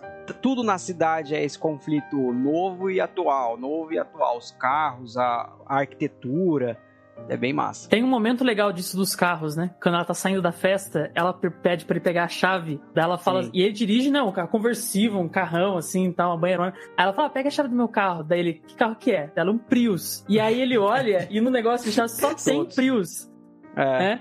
Que é um comentário legal sobre essa questão do, do moderno, tipo assim, tudo, tudo que é mais novo compra tudo igual, mas também até sobre hábito de consumo tal, de que a cidade se vira, no que Los Angeles se tornou né, nos últimos tempos, nessa. Essa coisa do consumo, essa coisa de muita gente tentando ser, é, e aí acaba todo mundo sendo igual, né? N- Nesse sentido, assim, até no consumo. Esse comentáriozinho é muito legal, é muito perspicaz. Esse é um tipo de comentáriozinho sutil que eu gosto no filme. Que diferente daqueles meta-comentários do cinema, esse é um Sim, muito sim. legal que eu gosto. Os, os carros dos dois, né? Ela tem um Prius e ele tem aquele, aquele carrão velho, né? Porque ele É, gosta o- da- o- o- do jazz, gosta O dessas texto coisas do antigas. Chazelle né? é muito bom, cara. O texto dele é, é, é, tipo... É realmente o cara, ele sabe o que ele tá fazendo ali, sabe? Quando o cara fala essa história de que é um filme que ele queria ter dirigido, não é à toa que ele queria ter dirigido, assim. Ele sonhou com esse filme, tá ligado? É o filme da vida dele. Eu também acho, cara. É o filme da Eu vida acho que é, tipo assim, eu assisti depois o, o outro filme do Homem na Lua lá, Não, é um filme bom. É um filme não É bom. um filme ruim, não. mas La La Não é Land, La La cara, Land. não é La La Land. É, essa, essa é a frase, não é La La Land. E tipo, eu não acho que Não. ah, ele, ele não fez fazer nenhum outro filme, tipo, tão bom quanto, pelo menos pra mim, seja algo ruim. Mas, tipo, ele fez realmente um filme muito bom, saca? E aí, o Papel primeiro acho que- mês que não é vem, o- hein? Tobey Maguire. Puxando uma pequena brecha, né? O fato dele fazer o primeiro homem em seguida, com o próximo filme dele, que tem esse épico, né, de do Louis Armstrong e tal, é, eu Uhum. acho que mostra um pouco desse desejozinho dele nesses meta-comentáriozinhos que eu tava falando, né? Nessas coisinhas, esses comentáriozinhos aqui e ali, que me tiram um pouco da narrativa, que por mais que sejam pequenos, não seja o objetivo principal da cena, ele gosta disso. Tanto ele gosta disso que pro próximo filme ele vai numa escala muito maior, busca um tema que se aprofunda bastante nessas raízes, acho que quem assistiu o filme percebe bastante isso. É um filme biográfico, mas ele vai fundo nesses comentários político-econômicos de uma época, pô, muito conturbada, como a gente sabe. E ele vai pra uma escala totalmente diferente no segundo filme, nesse próximo, né, no terceiro grande longa que ele dirige. Uhum. Ele vai pra uma escala de espaço, de efeito especial, de biografia, totalmente diferente desse universo fantasioso onírico Um que ele pinta no, histórico mesmo. no La La Land, evento histórico, é totalmente diferente desse, desse, desse universo do La La Land, que mostra que o Chazelle gosta, né? Ele gosta de misturar esse- esses contextos, ele gosta de criar essas pontes e ele tem essa visão bem, é, não, é, não é genérica, mas bem ampla com relação a, a- aos comentários que ele faz, né? O que, que ele gosta de tratar, os temas que ele trata nos filmes. Até porque o primeiro homem, o que que é pisar na lua se não é um grande sonho. Tipo, que era um grande sonho da humanidade, que era um grande sonho até de criança, de ser astronauta, de ir pra lua, tipo, hoje menos, mas teve uma época que isso muito mais, é retratado também como um grande sonho, né? E ele faz a biografia do cara que talvez realizou um grande sonho que milhares de pessoas sonharam a vida inteira e que só conseguiu, né? Tipo, poucos conseguiram realizar, assim. Ele gosta muito disso, né? Eu acho que ele conversa bem isso nas outras obras dele. E o Whiplash, que eu não preciso nem falar, né? Ah, Ah, deixei genial. Baby, I'm not good enough. What? What? I'm always gonna love you. I'm always gonna love you too. Did you just say a serious musician? I got the bullets. Yes. Um comentário mais técnico, assim, que é importante no filme é a iluminação. É, a iluminação desse filme é fantástica. A assim. fotografia, né? É, tudo bem. Aí a gente tem cores e paleta, etc. Mas o que realça a fotografia dele, acho que o grande destaque é a iluminação. Ele trabalha muito com foco, muito com mudança de iluminação. Quando vai para esses pontos mais lúdicos da, da, da imaginação de cada um deles, né? Do Sebastian, da Mia, você percebe que a iluminação ela tem uma, um- ela te conduz na direção dele, sabe? Propositalmente. Principalmente na cena final, né? Quando a gente for falar dela, a gente fala mais disso. Mas a iluminação é um negócio, assim, perfeito, assim. A escolha de quais, quais cores a luz vai realçar, a escolha do foco aonde vai ser.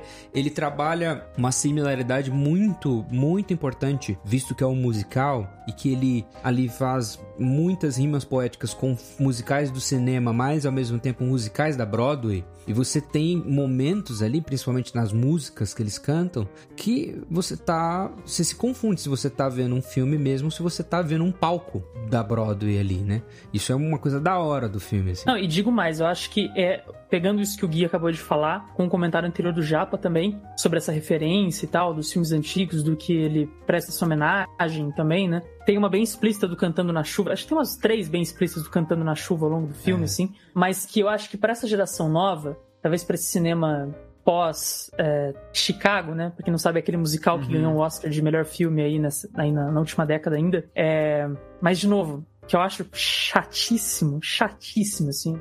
Detesto esse filme. Mas acho que La La Land vira a grande nova referência de musical, saca? Então ele consegue fazer tudo isso numa, numa roupagem moderna, num filme moderno, né? De de, um, de um conflito moderno, que talvez os filmes de antigamente, essa temática do, do sonho ainda era explorada em algumas obras, tipo alguns musicais que falavam disso, tipo Stars Born, que teve a versão nova também da, da Lady Gaga, agora recentemente. Mas eu acho que ele vira esse referencial do musical moderno pra nova geração, assim. Tipo, ele tem as cenas que a galera vai lembrar daqui pra frente, ele tem os números que a galera vai lembrar daqui pra frente. Tipo, ele se tornou esse filme que vai virar um marco, talvez, pra pessoas que não gostam de musicais ou que vão começar a assistir musicais daqui pra frente, é, vão começar por La La Land, vai se tornar essa, essa Eu, referência. eu não assim. gostava de musical e eu assisti musical depois por de La La Land. Tipo assim, foi exatamente isso. Cara, eu, não ainda, gostava. eu ainda não Eu gosto. não gostava de musical e aí eu assisti La La Land e falei assim, ok. O Gabriel não tá convencido. Não me Cara convenceu, né, Gabriel? Não me convenceu muito. Cara, é muito bom, Vai mas... ter música no seu casamento, então você precisa de musical. É isso aí. É, Se mas tem eu não música no seu vou- casamento, eu não. não vou musical é um cantar no meu negócio que tem gente que odeia e tem gente que gosta muito. Então, deve ter. Quem não gosta tá errado. Não, gente. Ó, é o um Gal. gênero, O Gal assim. não gosta, né? Não, quem não gosta tá errado. É, O Gal não gosta Eu porque ele não foi chamado pra atuar num musical. Tá aí feita a crítica, Gal. O, o Gus, o Gal, ele é um, um ator do nosso círculo de ouvintes. E aí ele, só fala que não gosta que ninguém chamou ele pra atuar no musical. Depois ele vira fã, vai virar o, o novo cantor. Eu não gosto é que há uma obrigatoriedade de todo músico gostar de musicais. Ah, é? Tem isso? Ah, tem essa cobrança? essa- a meta narrativa entre, entre linhas. Caraca, olha aí, desabafo. Mas Fala não, música. é, não, Fala não. artista. Eu gosto bastante de musicais, assim. Tá aqui Inclusive atenção, nessa artista, época. fala aí. Nessa época, 2016, eu acho que ainda tava. Tinha Glee, né não?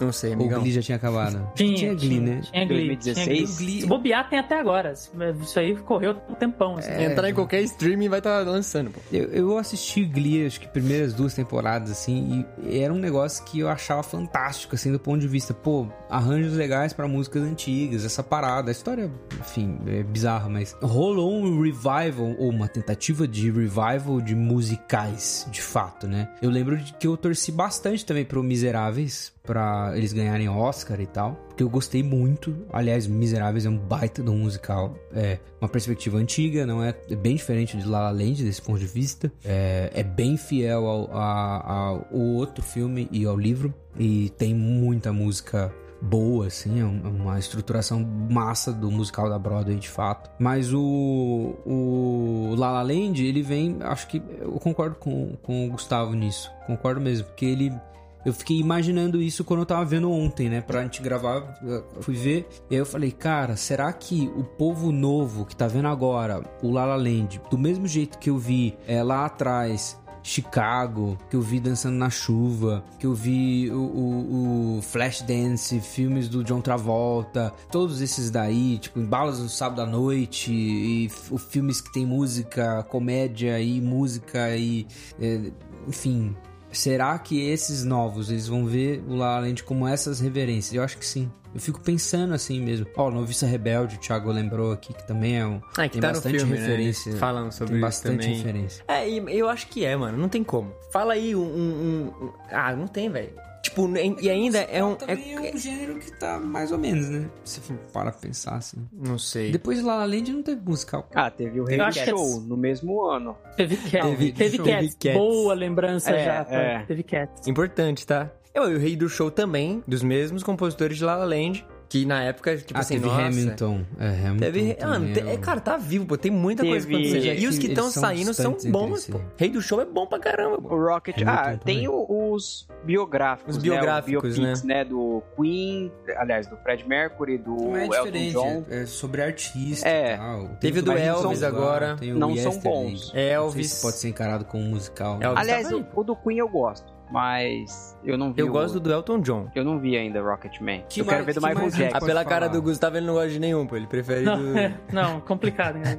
Cara, biografia de banda, pra ficar bom. Mas eu, eu acho que o último comentário com relação a isso que o Gui falou, o fato da gente ter começado o episódio, até com uma chamada do Gui, né? Foi o Gui que puxou essa discussão no começo. Por que que La La Land impactou a gente? Por que que a gente tava gravando esse episódio? Por que que ressoou esse filme com a gente? E nós somos jovens, a gente é da mesma geração aqui, né? De idade, é, morando num país subdesenvolvido, né? No Brasil, com um contexto cultural, educacional totalmente diferente, mas que se identifica com os mesmos dramas, os mesmos problemas que esses personagens principais têm, assim, né? Por, e- e nesse sentido de ser o musical da nova geração, em todos os sentidos, tanto no cinematográfico quanto essa identificação da história. Tipo, a gente tá passando globalmente, tá mais globalizado esse lance de uma geração em dúvida mesmo, cara. Pô, de, de todo tudo que tá em volta da gente, do nosso sistema educacional, de família, de é muito complexo. Esse problema tem se globalizado mais e fez a gente aqui se identificar com uma história que talvez o cara fez pensando em lá em Los Angeles, tipo, que é um nicho de, velho, assim, muito pouca gente que tenta isso. E a gente aqui consegue se identificar com esse tipo de história também. Até o lance de se deslocar, né, de um lugar pro outro, tipo, aqui no Brasil é eu preciso ir pra São Paulo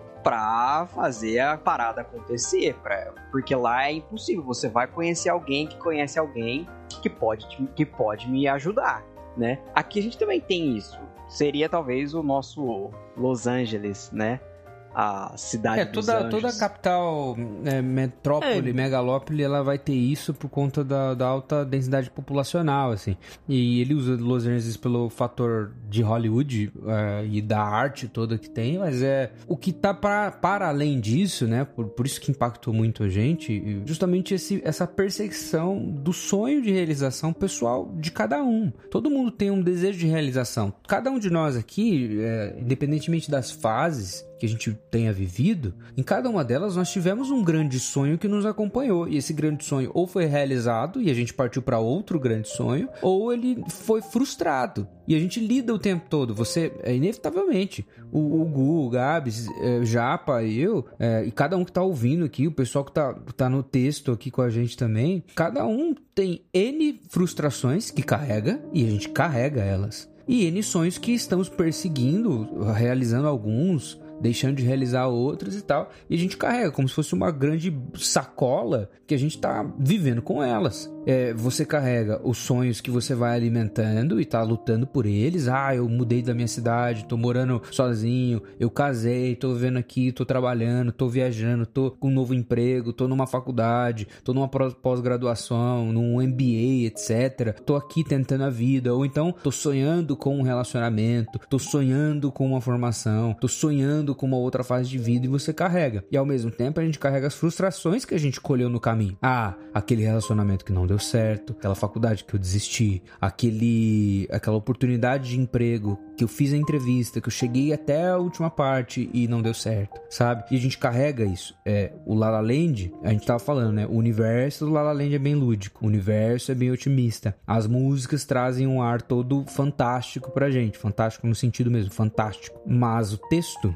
ele escancara, escancara mesmo, e abre o nosso coração pra gente fazer, ao mesmo tempo que eu tô vendo o Sebastian, a Mia, todos os outros personagens de apoio que aparecem eventualmente, né, porque aparecem pouco, mas aparecem, eles escancaram e abrem o meu coração pra eu ver os meus próprios sonhos, sejam eles os frustrados, aqueles que eu tô correndo, e eu avaliar isso de acordo com a, a- eu, eu assistindo o filme, né, acho que é um- ele desperta isso, pelo menos, pra bem ou pra mal, e- é inevitavelmente, por isso que a gente, é, assim, tava conversando antes de gravar, viu e chorou no filme. Você não chora no filme no La La Land porque o relacionamento não deu certo. Você não chora no filme porque a, a, a Mia não fica com o Sebastian, porque eles brigam, ou, por- ou porque é muito bonito romanticamente. Não é só isso. É lógico que talvez tenha gente que chore por, aí, por isso. Como eu já chorei esse filme por isso. Ah, é? Mas já, pelo romantismo nesse aspecto erótico, sim. Mas não é por isso que a gente se emociona nesse filme. Não. É por, co- por conta dos sonhos frustrados que nós carregamos que a gente identifica tanto com a Mia quanto com o Sebastian.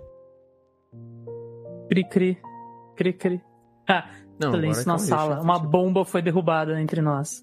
É o mic drop, assim. Ah, é. Caraca. E ainda nem é, o- nem é a bomba que eu vou É, usar. nem é, ele ainda quer dar uma bomba maior. Mas sabe qual que é a parada que eu acho que o filme, é, é, tipo, faz? O artista, o filme vai trabalhar principalmente com essa questão do artista, assim. Ele é esse cara que sonha. O Shakespeare, ele fala aí um negócio legal. Ele fala que quando as pessoas elas crescem, elas deixam de ser poetas. É, o Tolkien vai falar da parte da fantasia, isso aí também, mas é, é essa mesma justificativa. Quando as pessoas vão crescendo e, entre aspas, entre aspas, amadurecendo, elas deixam de entender a poesia, consequentemente a arte. E isso é um pouco discutido também. Sim. E é natural que o cara artista, ele é mais lúdico barra sonhador. Aí, um filósofo inglês que é o Chesterton, ele trabalha essa questão do lógico contra o poeta. Existe o lógico, que ele vai pensar de maneira cartesiana todas as coisas da vida, ele vai pensar de uma maneira que tudo preto no branco, eu tenho esse planejamento, vou cumprir isso, meus objetivos, minhas metas, eh, minha vida, etc, etc, etc. E há uma tendência geral tá? Isso é discutível, tá bom? Mas há uma tendência geral de que no mundo nós somos mais propensos e ensinados, incentivados a sermos lógicos. Enquanto os poetas dentro de nós são mais eh, sacrificados ao longo do caminho. A gente pega, e aí o poeta é esse sonhador, Mas etc. por, por etc. inúmeros motivos também, né? É, vários Tipo, motivos, por, é tipo só sei lá, falta de grana, não vai dar dinheiro. É, e aí você vai falar de, de, educação. de inúmeros pontos. Mas, É, o curso não é o curso mas é ideal, isso que eu acho não legal dá do dinheiro, filme, etc. cara. O filme, ele te traz essa parada de, tipo assim, cara... Existe essas pessoas que têm uma vocação nisso, assim. É, é um pouco uma parada de vocação, assim. De tipo, pô, No lance da arte. da arte, da arte, do artista. O filme, ela é atriz, ele é o, o músico, mas aí pode puxar pra qualquer tipo de, de tipos de arte diferente, assim. E existe esse elemento, cara. São pessoas que sonham, são pessoas que têm essa parada, velho, que enche o coração deles de alguma forma, de, de uma forma que eles não conseguem explicar, e de que eles vão ter que enfrentar todas essas outras coisas que acontecem na vida. Tipo, seja falta de dinheiro, seja falta de oportunidade. Tipo, é muito visceral, embora construído de- de- com aspectos lúdicos, quando ela, ela mostra a Mia fazendo trocentos audições. Mas vendo sempre que tem uma mulher mais bonita que ela, mais alta que ela, ela não tava, tipo, a roupa não tava bem. E ela, cara, e ela é muito boa. Cara, ela Enquanto chorando, pô. Você dorme, o japonês estuda. E o japonês estuda. E aí, tipo, você vê, cara, você foi chamado pra ser sonhador, você foi chamado pra ser um artista, mas vai ser extremamente difícil. E Só que talvez não vai dar certo. É o que aquelas amigas cantam pra ela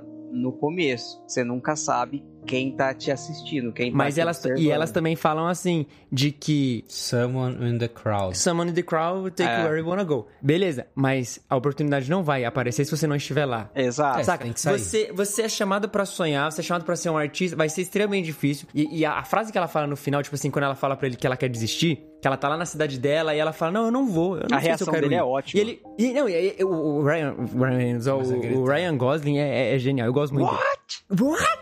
É muito bom. Mas aí ela fala, tipo assim, ó, por que, que você não quer ir? Ela fala, sai, sei lá, porque às vezes dói demais. Às vezes dói demais eu fazer inúmeras audições e nunca dá certo. Às vezes dói demais eu sempre chegar lá e ter alguém mais bonita que eu, alguém mais talentosa que eu. Às vezes dói demais eu fazer uma audição e o cara não tá nem prestando atenção em mim, sendo que eu tô entregando tudo. Tipo, eu tô fazendo tudo o que eu sei fazer, tudo que eu mais sonhei, e pro cara é só mais uma. E tipo, é você ser chamado pra uma parada, você ser vocacionado pra uma parada que dói demais. E talvez não vai dar certo no fim da sua vida. Talvez você não vai ser a mina que vai virar artista. E o que eu acho mais genial no filme é, tipo assim, independente disso, não deixa de sonhar. Mas você sabe por que dói demais, né?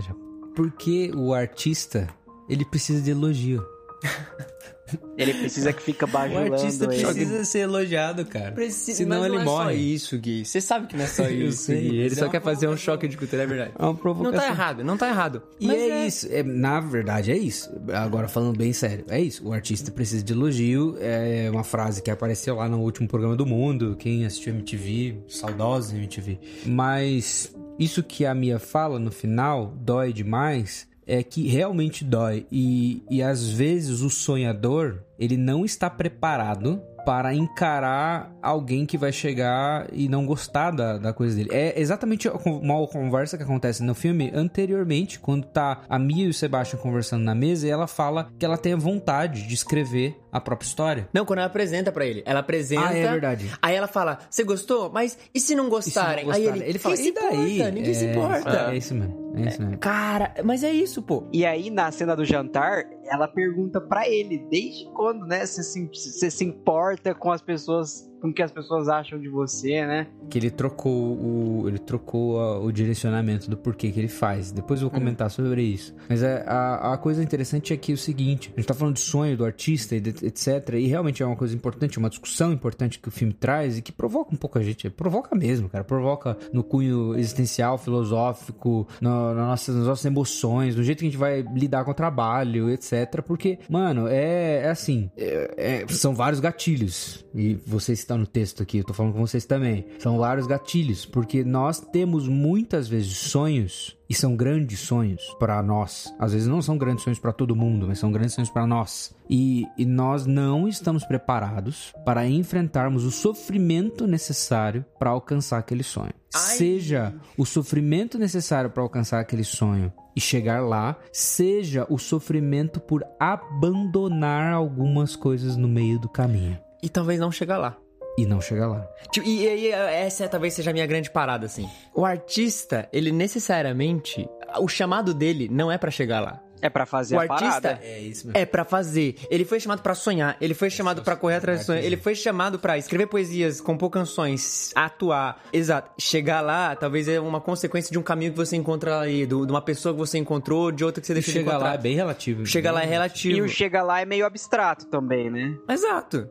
Que é a questão do Sebastian com a Mia, quando ele, entre aspas, dá tudo certo pra ele, a banda dele começa a ficar famosa, e eles fazem é, sessão fotográfica, que fica o carinha lá, Gorgeous Large, que é o cara do Guardiões da Galáxia. É, é o cara É.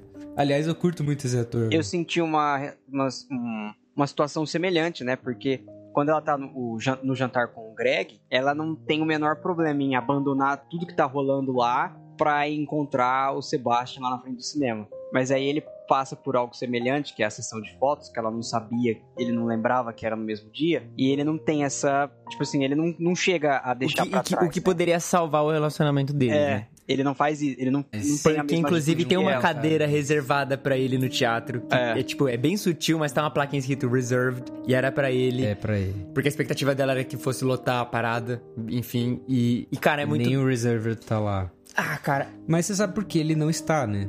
E ele, inclusive, cobra ela disso. De maneira. Ele é bem passivo-agressivo nessa fala, na briga deles no jantar. Uhum. Ele é bem passivo-agressivo nisso. E ele. é, Tem uma cena que ela tá no telefone com a mãe dela e ela começa a falar dele. E ele tá ali, bem apaixonado. Mas ao mesmo tempo ele vê o peso que é, cara, eu quero que ela fique comigo. É. E para ela ficar comigo, me parece, na cabeça dele, né? Isso, eu tô entrando na cabeça do Sebastian no filme. Me parece que eu tenho que trabalhar. E o que eu tô fazendo agora não, Não é é, trabalhar. E o que eu tô fazendo agora não tá dando nenhum. Ele olha o mofo na- no telhado. E, cara, deixa eu te falar. Vou falar com todo mundo aqui, seja homem ou, com mulher, ou homem ou mulher. Todo mundo aqui que tem um relacionamento e você tá ali. Tem, tem hora que você pensa nisso mesmo. Porque tem cobrança de pai, de tio, de avô, de, de, de amigos, etc. E você olha pro mofo que tá no teu teto. Você fala, mano, isso aqui não vai dar. A realidade, né? É a realidade. Cara, não vai dar. E ele fica, caramba, velho, eu preciso sustentar, sabe? Eu preciso trazer, eu preciso. O Gui me mandou um áudio de 8 minutos Isso. sobre isso, né? Numa situação recente. Que assim, cara, três semanas depois eu tava matriculado numa faculdade nova, porque eu sentia necessidade demais disso. E foram oito minutos de áudio sobre essa algo Maior algo que o epílogo final do filme. Pois é. Agora, é uma coisa importante, porque ele sente o peso da realidade e ele toma essa decisão. Só que ele não lida bem com isso. Não. Ele não lida bem com isso. Ele deixa aquilo ser maior do que deveria ser na vida dele. Porque ele vai aceita o papel na banda, porque ele precisava de um trabalho, ele tem esse trabalho, ele vai aceita, ele vai aceitando e vai vivendo isso, quase como um, um- cara, tem um tom de Shakespeare assim, quase como um rei lear, assim, que ele, ele, ele não quer que os outros se decepcionem com ele, mas ao mesmo tempo ele vai se esquecendo um pouco de quem ele é, sabe? É um, um bagulho bem assim, é, ambicioso, barra quase viciante pra ele, e aí ele vai se Ele não sabe colocando- lidar, cara. Não, ele Tanto vai- que a música que é. o John Legend canta começa assim, tipo, ó, eu não sei se isso tá certo ou se isso tá errado. É. Eu só sei que eu tô curtindo o que tá acontecendo aqui. Tipo, eu não tinha a pensado própria nisso. linguagem de olhares entre a, a, a Emma Stone E ele se afastando ele consequentemente. né? Entra, ela não consegue ver ele direito no, no O que é- coisa. assim, essa- Quando ele essa tá cena- solando, ah, parece o Jon Snow na Batalha dos Bastardos que vai indo, assim, sabe? É, mas essa cena, aliás, eu achei ela bem brega, assim. É tipo aquele, aquele artifício de direção bem tipo, ai, a Pô, multidão vai Japa, entrando pelo na amor de. Deus, cara. Tá, se você for falar de coisa brega nesse filme, peraí, a gente vai. Tipo assim, esse filme ele é brega. Ele é breguíssimo. Não, do ele é brega, mas é tipo, é que ele, ele é tão inteligente em algumas outras cenas, tipo, aí. O ele- Ryan, o Ryan Gosling é brega. Mas brega é bom. Mas brega é bom. Brega é bom. Não, brega, brega é legal. Ele- o, o, Brega é legal. o Damien Chazelle tornou o brega bom. Brega legal, esse termo já tá cunhado. Brega legal. Pelo Eric Desculpa. Borgo. Brega legal. Mas a gente é outro, outro Tá canal. bom. É brega, Brega bom. intencional. Brega intencional. Why did you come here? Because I have good news. What? Amy Brandt, the casting director, she was at your play. And she loved it. And she loved it so much that she wants you to come in tomorrow and audition for this huge movie that she's got. I'm not going to that. I'm not going to that. What? That one's gonna be no. That one's gonna be I'm sorry? that will kill me. What? What? What? Shh! Stop! No! Shh! Shh! You have to be quiet. If you want me to, be quiet. then you have to make sense. If you want me to be quiet, you have to make some goddamn sense. You tell me why They're you're not going. Because, because Why? I've been to a million auditions, and the same thing happens every time, where I get interrupted because someone wants to get a sandwich, or I'm crying and they start laughing, or there's people sitting in the waiting room and they're and they're like me but prettier Hmm. and better at the because maybe I'm not good enough. Yes, you are. No. No, maybe I'm not. Yes, you are. Maybe I'm not. You are. Maybe I'm not. You are. Maybe I'm one of those people that has always wanted to do it, but it's like a pipe dream for me, you know. And then you, you set it. You you change your dreams, and then you grow up. Maybe I'm one of those people, and I'm not supposed to. And I can go back to school, and I can find something else that I'm supposed to do because I left to do that, and it's been six years, and I don't want to do it anymore. Why? Why? What? Why don't you want to do it anymore? Because they think it hurts a little bit too much. You're a baby. I'm not a baby. You I'm are. trying to grow up. You're crying like a baby. Oh my God. And you have an audition tomorrow at 5.30. I'll be out front at 8 a.m. You'll be out front or not. I don't know. How did you find me here? The house in front of the library.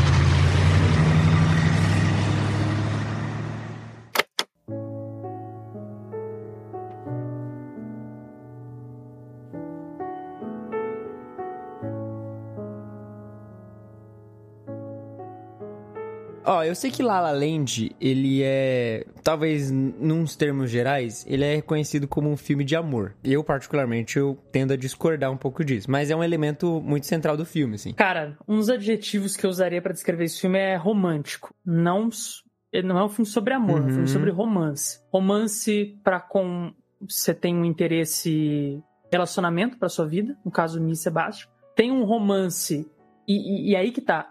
Estar apaixonado, né, nesse sentido romântico da coisa, romântico piegas, romântico apaixonado, é, ele é meio bobo, né? É, é- é meio Uhum. inocente, é meio iludido. Ingênuo. Então, ingênuo, que é todas as características desse filme. Esse filme ele é apaixonante, ele é um filme que faz você ficar apaixonado, porque é como se você se apaixonasse. Assistir esse, esse filme, eu escrevi isso no meu letterbox. Essa foi a frase que eu escrevi no meu letterbox sobre esse filme. É, se deixar levar por essa história é como se, se deixar se apaixonar. Porque é bobo, é ingênuo. Você fala, nossa, que coisa boba, mas como eu tô gostando, cara. Que legal que é isso, né? É, e, e aí eu acho que não é um filme é, sobre amor em si, mas sobre esse estar apaixonado, que é ser bobo, ter ingênuo. O relacionamento do Sebastian com a música é ingênuo, talvez demais. A gente até comentou sobre a fala do personagem do John Legend sobre isso. A Mia procurar esse, esse, a, a grande oportunidade dela, e aí pra ela ficar mais perto, ela tenta ter emprego na cafeteria do estúdio de Los Angeles. Tipo, é meio bobo você para pensar, tipo, nada que pode acontecer ali vai fazer ela virar uma E é grande ilusório, atriz, né? saca? Tipo, É ilusório, Ela exatamente. é- ela a- a- perto geograficamente não significa. é, Tipo, é, é uma ilusão. perto- Tipo, algum dia é. vai acontecer alguma coisa, vai ter uma epifania que, sei lá, que vai acontecer algo que vai me dar essa grande oportunidade. E pra mim, esse filme é bom não porque é um filme romântico, mas porque é um filme falso. Essa que é a grande questão. Essa, essa falsidade ingênua dele é o que faz ele ser bom, porque cinema é falso. Cinema é tudo mentira. É tudo mentira no cinema. Não existe histórias verdadeiras no cinema. A partir do momento que você está vendo um filme, é a visão, a não ser que seja um documentário, é a visão de um diretor, a visão de um idealizador sobre a história que ele quer contar. Num mundo que é de mentira. Num mundo que é onde as regras quem faz é o idealizador e você só segue as regras que ele estabelece. Por ser essa mentira tão bem contada, acho que La La Land é um bom filme. E acho que essas mentiras se propagam, inclusive, nesse aspecto do romance. É aquele ditado, né? Famoso aqui no Brasil. Romance é romance. Amor é amor e um lance é um lance. Não é a mesma coisa. É. E também tem a outra, que é qual a diferença entre o brega e o funk. É, Eu, eu acho muito massa, assim, o, o elemento do romance na, na construção do filme, assim, quando há. É porque você começa a perceber que é muito entrelaçado o sonho e o amor deles junto, assim. Porque se eles não tivessem se apaixonado, eles não teriam realizado o sonho deles. E se eles não terminassem, também não iria ser realizado. Artista tem um negócio, uma maneira de pensar relacionamento um pouco estranho. É, mas é porque é o artista, cara. É, mas é estranho. Isso não tira o fato de ser estranho. E é. O cara é artista, real tá? isso. Só assim. pra deixar Você claro. vê, o cara é exemplo, artista. Esse cara tá falando assim, ó, É, testemunho, tive tá? que Que, é testemunho isso. aqui, ó. Pra casar, eu tive que Cortes contemporâneos. Guilherme Malino testemunha sobre amor. Não, é real que eu vou falar agora. Tá bom. Eu, pra casar, eu tive que superar isso, porque a visão do artista sobre amor e romance e realização pessoal, ela se confunde e se confunde de um jeito é, Ruim. ruim, abstrato demais e sofrível desnecessariamente. Você sofre pelas coisas erradas. O que, que eu vou falar agora? É, vou entrar na última cena, tá? No epílogo, assim? é, não, vou entrar assim, porque é o gancho que eu preciso. É, Quer o nem fazer uma epílogo- preparação? Não, não vou fazer não. O epílogo, ele é maravilhoso do ponto de vista cinematográfico. Eu filme. acho que é o final perfeito para o filme em si, para a história que eles estão contando. Você vê que eles. A gente já falou, né? A discussão do, do jantar deles lá e dá errado, eles cada um vai pra um canto.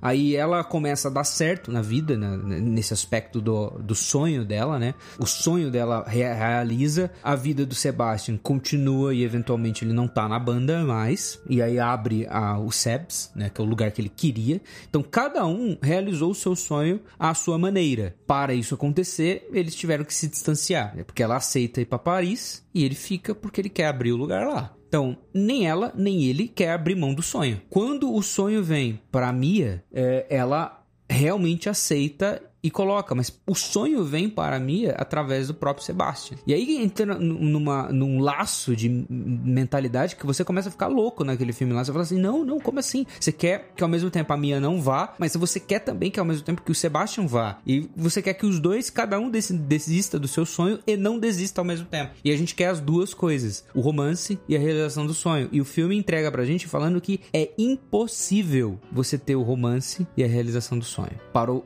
o- a, a realização do sonho acontecer, o romance não pode acontecer. E quando o romance acontece, o sonho ele não acontece da maneira que você quer. É isso que o filme tá contando pra gente. E aí você observa que a história que o filme tá contando é: beleza, eles abrem mão do romance. E o romance tem o seu propósito, entre aspas. E cada um vive o seu sonho. Lá no final, a Mia tem um jantar lá, mostra a família dela, etc. Eles vão para outro lugar, encontram mais uma vez aquele mesmo entroncamento do começo do filme. Para variar, tá trânsito em Los Angeles, é noite, não tem música tocando, não tem gente colorida fazendo parkour no carro. Você vê a Los Angeles de fato ali. Você Chovendo. vê está chovendo, é a Los Angeles real ali. Não é mais a Los Angeles La La Land, fantástica. É a Los porque a Mia está numa situação de vida ultra comum, apesar dela ser bem sucedida como atriz, etc. Aí ela entra no Sebs,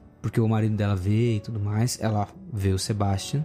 E cara, é bizarro a atuação da Emma Stone, é, cara, pra mim é uma das melhores atuações dela essa cena. As caras que ela faz, a surpresa que ela faz, ela fica desconcertada vendo o Sebastian, vendo que ele colocou a logotipo que ela tinha feito Uhum. na casa. Não colocou o nome que, que ele queria, mas que ela tinha dado. Chicken on a stick! E ele tinha argumentado a favor disso. Cara, é assim, é muito bom isso. E aí ela vê o Sebastian, o Sebastian começa a ap- apresentar e ele para na hora que ele vai falar a frase Welcome to Sebs, ele para porque ele ele visualiza ela. ela, né? Quando ele é visualiza ela, aí há uma discussão se é a visão do Sebastian ou é a visão da, da Mia. Eu acho, conversando aqui, a gente deu uma discutida antes de gravar o podcast, eu acho que é a visão dos dois. Porque passa um Sim. filme na, no Sim, arife sim. dos dois. Mas é, é uma visão puxada por ele. E- Porque ele começa a tocar a música.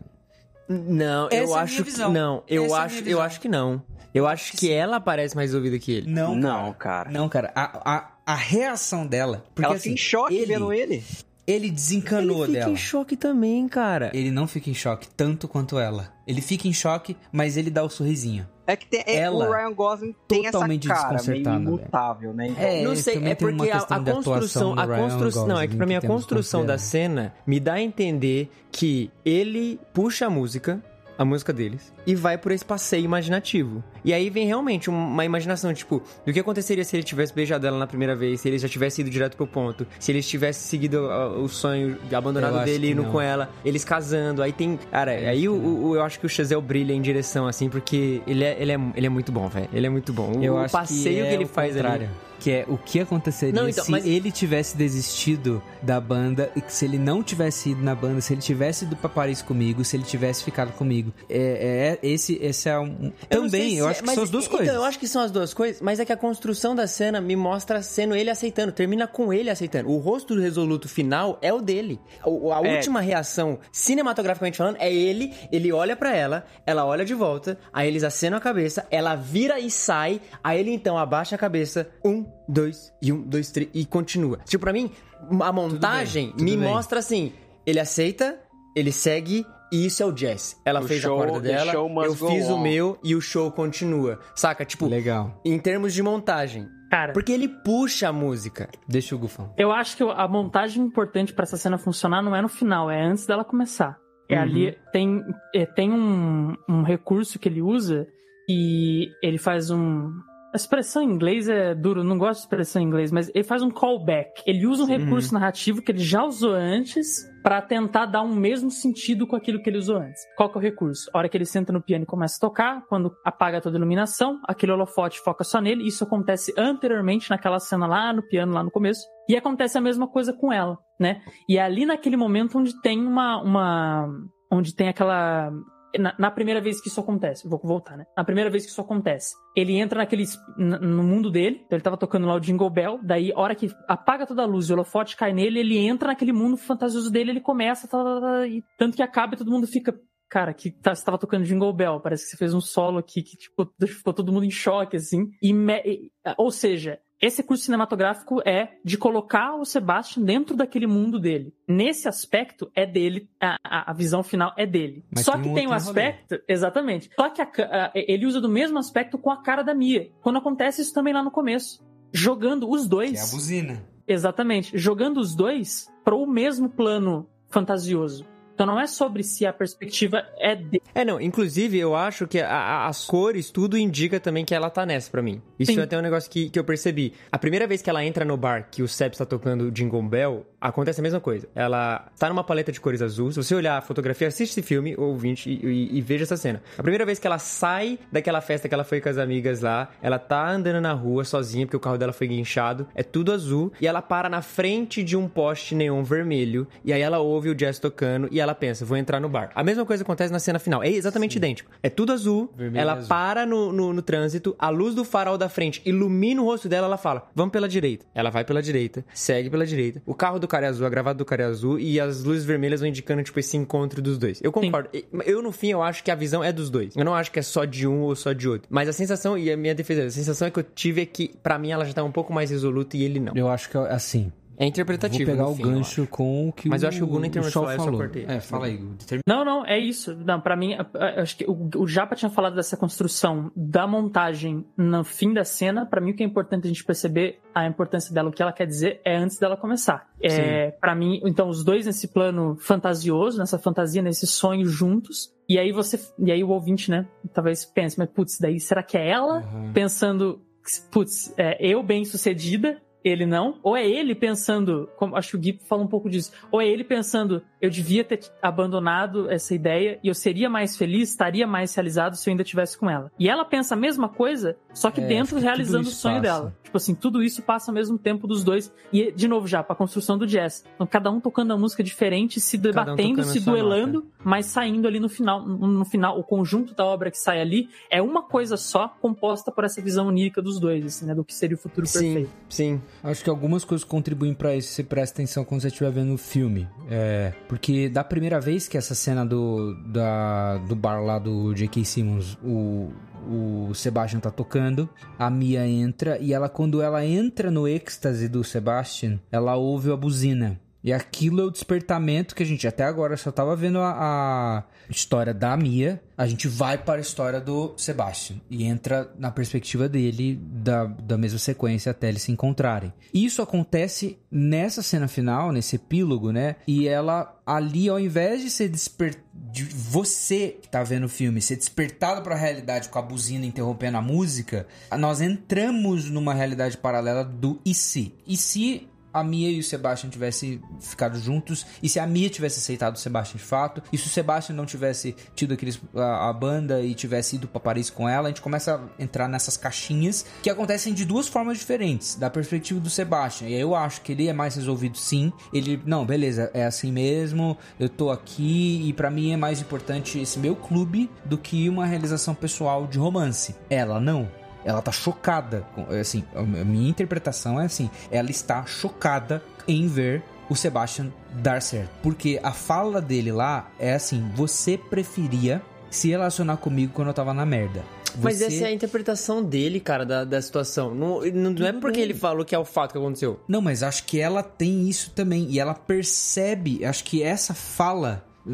Tô te- interpretando a cara Sim, que ela sim, faz, tá? Ela, ela passa por isso, cara, ele tá bem sucedido, ele tá bem. eu- Como seria se ele tivesse comigo? Como, como que seria a minha vida e os acontecimentos da minha vida se ele tivesse em prol de mim o tempo todo? Se ele tivesse desistido do sonho dele para ficar comigo? Na cabeça da Mia deve estar passando nisso. E ela, então, é, fica. é, por isso que esse, esse filme é legal e ele não é só sobre romance, mas sobre frustração também. Porque ela é frustrada no romance. E essa frustração do romance que ela passou, ela, ela vive isso ali. Quando ela encontra com o cara. Pô, vamos lá, sinceramente. É, sinceramente mesmo. Cara, eu tô, eu tô casado, eu já tive outras namoradas e etc. Eu amo a minha esposa e, é, assim, foi a decisão mais acertada que eu já fiz na vida, assim, de estar casado e tudo mais. No entanto, há um estigma. E esse estigma, ele precisa ser trabalhado em cada um de nós, de você ver algum ex que você teve na vida, alguma pessoa que você se relacionou, eu ver alguma ex-namorada ou, ou as ouvintes mulheres, algum ex-namorado e tudo mais, e você não conseguir se relacionar com isso, com o fato de você ver a pessoa,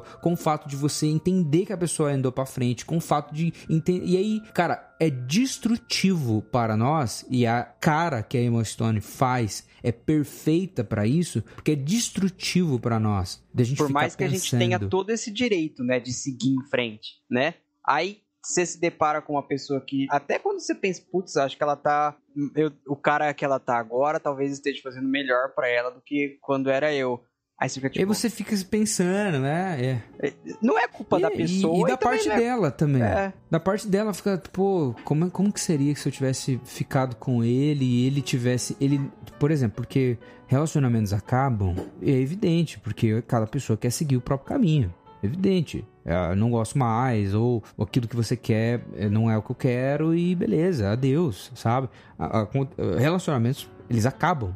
É evidente isso. A gente passa por frustrações amorosas e elas, as frustrações amorosas, muitas vezes elas acontecem porque nós estamos decidindo rumos diferentes de vida. Acontece isso com pessoas adultas, isso acontece o tempo todo, sabe? Ela, numa visão que eu, que eu tô tendo dessa interpretação, ela não tem isso bem resolvido nela. Mostra ali o Sebastian, embora ele também fantasia com a questão, embora ele também tenha algo mal resolvido, mas ela tá ali pensando, nossa, talvez seria mais fantástico ele ao invés do que o cara que eu tenho agora. Se ele tivesse aberto, tipo, se ele tivesse desistido do sonho dele. Sabe? E aí fica esse peso. É, a crítica que eu faço de relacionamento nesse filme, que eu tava tentando explicar pro Japa e ele tretou comigo por causa disso, é que há uma concepção dentro da nossa vida de que para eu dar certo, os meus sonhos todos precisam se realizar. E se eu encontrar alguém, é esse alguém deve apoiar 100% re- os, os meus relacionamentos com os sonhos. Ele, ele tem que a- a- a- apoiar os meus sonhos, tem que acreditar nos meus sonhos, tem que estar ali torcendo por mim. Se ele tiver ou ela tiver alguma é, visão diferente, etc., é, não vai dar certo, não é isso, eu não posso desistir. E se eu tiver que abrir mão, a gente não consegue lidar com uma concepção de relacionamento em que ambos vão ter que abrir mão de muitas coisas para fazer dar certo um relacionamento. E a gente prefere atualmente, a gente prefere como sociedade seguir os próprios sonhos ao invés de cultivar bons relacionamentos. Ó, eu vou roubar o papel do Gui aqui de, de ler música e essas paradas. Eu vou mandar depois no Black Circle. Mas enquanto o Gui falava, eu lembrei de uma música que eu ouvia bastante. 2016, assim, 17 foi o, ano que eu mais fucei no hardcore melódico. E tem uma banda que é assim. Os caras são. É bem melancólico, mas é muito boa. A banda se chama Memorial. E o álbum se chama Angústias Trazidas para Casa. A música chama Cristal Quebrado. Eu vou ler aqui, é bem rápido. O destino escolheu cada qual no seu lugar, separados um do outro e sem chance de voltar. Sem chance de voltar e tentar consertar o cristal que quebramos. De tudo que planejamos, nada vai se realizar. E a culpa disso é só nossa por deixar, por se entregar tão fácil, por desistir tão fácil. E agora, olha agora. E se um dia eu te ver passeando pela rua, vou fingir que não te vi, vou fingir não estar ali, como se não tivéssemos nos conhecido, nem amante, nem amigo, eu já não sou mais nada seu. E o, o refrão, esperamos, esperamos não ter que se reencontrar. Vamos contar com a sorte para não reabrir o corte. Essa música é fenomenal. Não consegui não lembrar de outra música enquanto o Gui falava sobre isso. Vamos É, contar com a sorte para não reabrir o corte. E esse é o problema. Esse é o problema nosso. Nós não queremos sofrimentos. Nós não queremos esse corte aberto. A gente não quer enfrentar isso. Agora eu vou te falar um negócio. Ninguém vai amadurecer. Ninguém vai amadurecer. A gente vai ser eter... vamos ser eternas é, eternas pessoas mimadas que não sabem lidar com sonhos frustrados se nós não estivermos preparados para encontrar os sonhos frustrados que a gente teve no meio do caminho. E eu tô colocando aqui porque a Mia e o Sebastian, um para o outro, são sonhos frustrados. O romance que eles poderiam ter é um sonho frustrado. Eles escolheram outro sonho. O, o Chesterton ele fala também que você é, só pode adorar um Deus. Só que para adorar um Deus, você tem que declarar que outro é falso. Ah, achei que eu ia falar, não, a Bíblia fala isso antes pô, do Chesterton. Mas Não, o Chesterton ele fala também. elabora isso zoando, dentro de um argumento filosófico dele, num capítulo do Homem Interno, que é os demônios e os filósofos. E é, a, a Bíblia, obviamente, fala isso mesmo. Se você vai adorar a Deus como um soberano, automaticamente todos os outros são falsos. Se você vai decidir por um caminho na vida, automaticamente você está decidindo em não traçar outro. Então, há perseguições de sonhos e a gente vai entrar nessas encruzilhadas no meio da vida e o La La Land escancara isso pra gente, que é o seguinte, você vai ter que escolher entre A e B, velho. Vai ter. E vai ter que lidar, e mais que isso, você vai ter que lidar com a presença do sonho frustrado na sua vida e você vai ter que lidar com isso de maturidade, com maturidade. Você não vai poder fingir que isso não aconteceu, você não vai poder fingir que isso não mexe com você, você não vai poder fingir que isso, ah, é, ah, olha só como eu tô feliz e o outro tá triste. Não é isso, você vai ter que se relacionar com maturidade. O La La Land ele desperta isso na gente, mas a gente tem que ver esse filme com maturidade, porque a gente pode, pode não tô falando que o Damien Chazelle quis isso, nem que é, intencionalmente, mas a gente pode confundir os nossos sonhos como a, coisa última a gente perseguir na vida e a gente ser mais um Sebastian e mais uma Mia que vai é, tomar todas as decisões pela realização pessoal ao invés de você construir algo com alguém. Mano, a gente não é o centro do universo. E quando você tá se relacionando com pessoas, há outros sonhos também que estão ali e às vezes eles vão ser contrários ao seu. E às vezes para você se relacionar com uma pessoa, você vai ter que abrir mão de um sonho e construir outro, sabe? É, enfim. Pô, Esse, esse festival aqui virou um velório, hein, mano? É. Tava falando de sonho, de felicidade. Começou com Another Day of Sun e terminou com. Não, há coisas melhores adiante do que aquelas que a gente deixa pra trás. Mitada. C.S. Lewis. Cara, eu tenho que assistir esse filme mais uma vez. Chegar em casa de novo, assim, mais duas horinhas na frente. Eu acho que é é interessante. É, é, essa é uma percepção que eu tive assistindo o filme. Tenta fazer esse exercício nessa ótica. Eu sei que quando a gente hum, ainda tá numa fase de muitos sonhos e poucas realizações, a gente não costuma pensar nisso. Agora, talvez o público, a galera que tá ouvindo, assim, muitos talvez não estejam casados, talvez estejam em fase de, de decidir algum rumo ou outro, é, faculdade, trabalho, etc, etc, etc. Veja com esse olhar mais maduro, assim, de você criticar os sonhos que estão sendo vendidos pra você no filme e como as pessoas reagem, não com os sonhos realiza- realizados, mas com as frustrações, sabe? É, como que o Sebastian responde às frustrações no meio do caminho? Como que a Mia responde com as frustrações no meio do caminho? De que jeito eles estão a- a- amadurecendo nesse aspecto? E a minha visão é que eles não amadurecem nesse aspecto, eles só vão fazendo. É, e como que nós podemos agir de uma maneira talvez um pouco diferente em relação a ele.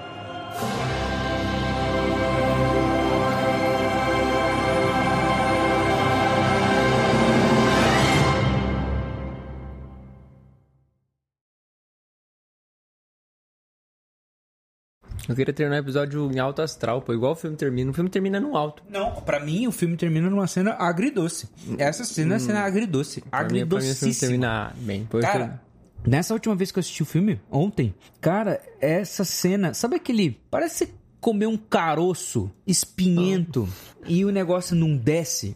Não, de- não descia, assim. Eu vi aquela cena, esse epílogo, e era assim, um misto de choro angustiante, mas também com decepção, sabe? Você fala, cara, não acredito que isso tá acontecendo, sabe? Não acredito que ela tá pensando isso. Não acredito que ele tá pensando isso, sabe? É, para mim é uma cena bem agridoce o filme. Ele termina de uma forma bem agridoce. Poético, né? É, não é alto astral. Não, sei lá. Bom, Sabe o que é alto astral?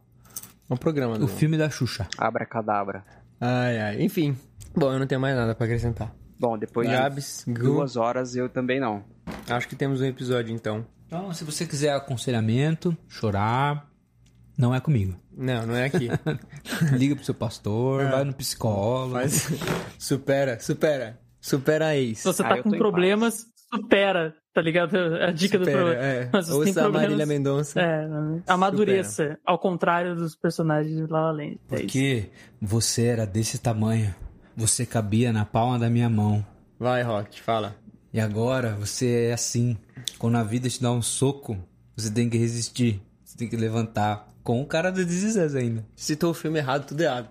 Nada a ver, velho. Tudo, errado. É rock. É... Pô, Rock 6, você tá citando tudo errado, pô. Que a vida te dá um suco, você tem que resistir. Que frase capenga É, é, essa, não pô? fala isso, Rock não. 6 termina com uma frase poderosíssima, pô. Não é sobre o, o, o quanto Quanto você... você pode bater, quanto você pode aguentar sem revidar, um negócio assim. Você aguenta apanhar É e verdade, não cair é no verdade. chão, mas é se eu manter de confundi pé. com o Timão isso, falando pô? pro Simba. O cara tá não. a vida vira as costas pra você. Caraca, esse cara... Na é verdade, muito- é, são todos os bons conselhos em um só que o Gui tentou juntar. São, tipo assim, rock, É uma amálgama de- Só faltou, Us, só tá faltou ligado? o venha, vamos conquistar o império. Caraca, caraca.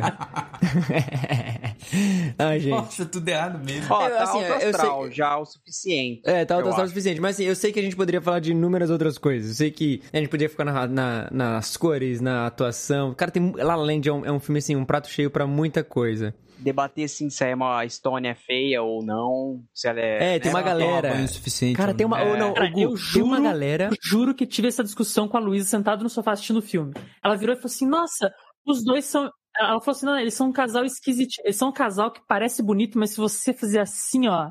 E eu discordei. Eu falei: Não, pô, eu acho os dois bem Eu bonitos. discordo, pô. É o casal lindos. bonito miopia. Não, Casal eles bonito são lindos. miopia. Não, não, não. É o casal miopia. velho. Não, não. Para. Se você Tem tá uma sem dis- óculos, é bonito. Existe Cara, uma é discussão no nosso grupo do Telegram. Se você quer fazer parte do nosso grupo Telegram, tá aí na descrição. Entre no nosso grupo, faça parte dessas discussões úteis pra humanidade também.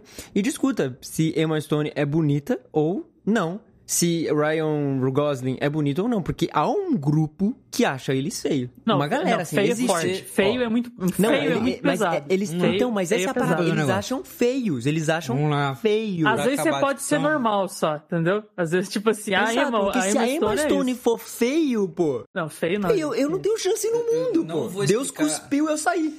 que isso, pô? Não tem como, É, a cara. autoestima Quando Deus te boa. desenhou, lembra aquela musiquinha lá? Quando Deus desenhou. Quando Deus desenhou a Emma Stone, ele cuspiu, saiu eu, pô. Aí não dá, pô. Você no grupo do Contemporama, após esse episódio, vai começar a, a fazer uma classificação de Ryan Gosling e Emma Stone. De 1 a 5, qual é a pontuação que você dá para Ryan Gosling e para Emma Stone? Pro casal, Não, para cada um tá. individualmente. Pros dois eu dou 4,5, assim. Pro Ryan eu dou 4. Não, mas essa discussão é pra estar lá pro Ah, grupo no- do Contemporâneo, tá não é bom. pra você falar. A gente vai propor Porque essa discussão. Você falando, você pode contaminar alguém. Eu enviesar. Vamos lá falar sobre a aparência de pessoas multimilionárias. Você vai votar de 1 a 5 Um qual a cinco, é é, a pontuação. 5 é a pessoa perfeita, tá? Quase Tem que ser falado. Emma tá Cinco é perfeição. Tipo assim, não existe perfeição. pessoa mais bonita aqui no mundo, assim. Exatamente. E o 1 é o ET do, do Rodolfo ET. Mas se a Emma é feia, eu sou um. né? Cara, não, você não Se tá a Emma é feia, eu sou o Rodolfo pô. Estamos pensando, você Sim, tá pensando bro. exclusivamente Cara, nele. procura, procura. Olha a gente, procura referência um que vídeo. o Gui pegou pro mais feio, tá ligado? Isso que me Pro quebrou, feio. cara. Ele foi no muito específico, para ele já tinha esse padrão muito específico. Ele já tinha Não, essa, não essa discussão. eu tenho, é que é uma brincadeira ó, nessa faz, casa, né? inclusive, a gente já fez a discussão aqui. A gente já definiu beleza de inúmeras pessoas. Fala, Gabriel, três. Tem um. Tem um filme que tem um bicho mais feio Mas ainda. três é uma pessoa bonita, cara. Que sei, é o. Mac, Mac and Me, ou Mac o extraterrestre. Depois você olha lá, é um, acho que é um bom nível de, de feio. De feiura. Tá bom. Tá bom. Então vocês votem aí na beleza É do- isso, é de isso. outras pessoas. É isso. Porque, assim, o mundo é isso, classificação. Então, você precisa de estrelas pra pagar as coisas e Vai. entrar em determinados lugares na cidade. E, enfim, Se fizessem, se fizessem um episódio de TV sobre isso, esses negócios aí, seria absurdo. seria sensacional. Seria incrível. velho. Vamos acabar, porque se a gente pegar mais 10 minutos, o cachê do escola vai subir em É mil reais, pô. A gente tem que tomar cuidado aí. É, o, con... não, o, contrato, o contrato já acabou. O contrato já acabou faz meia hora. Tudo daqui Você pra que frente. quer o é- Skol de volta, apoie. Então, é só a gente falando em Skol, pô. A gente Skol. pegou a mania do Skol. O leitão, o seu pastor. O seu pastor, pastor fala é Skol pra gente toda hora, pô. Então, o Cervejinha vai... Olha, já tô criando. O amigo desce redondo. O Show vai participar de mais episódios? Comenta Você aí, quer de volta compartilha. ele pra comentar sobre Bill e Ted? Você quer ele de volta pra comentar sobre Loucademia de Polícia? Spielberg. Tô falando só um monte de filme aleatório, assim, pra gente em vez, achar em vez do sabe. pessoal no grupo do Contemporama votar na minha aparência de 1 a 5, vota pra ver se eu volto ou não. Essa é a única votação com, com respeito a mim. A minha aparência não está em jogo. Por De- favor. cinco, quanto você quer que Por o Show favor. volte? Então é isso, tá bom? Abraço, Um beijo. entra nos grupos do Telegram. Fiquem com Deus. Gu, brigadão. Valeu, Valeu, cara. queridos. Agradeço demais pelo convite, viu? Muito bom.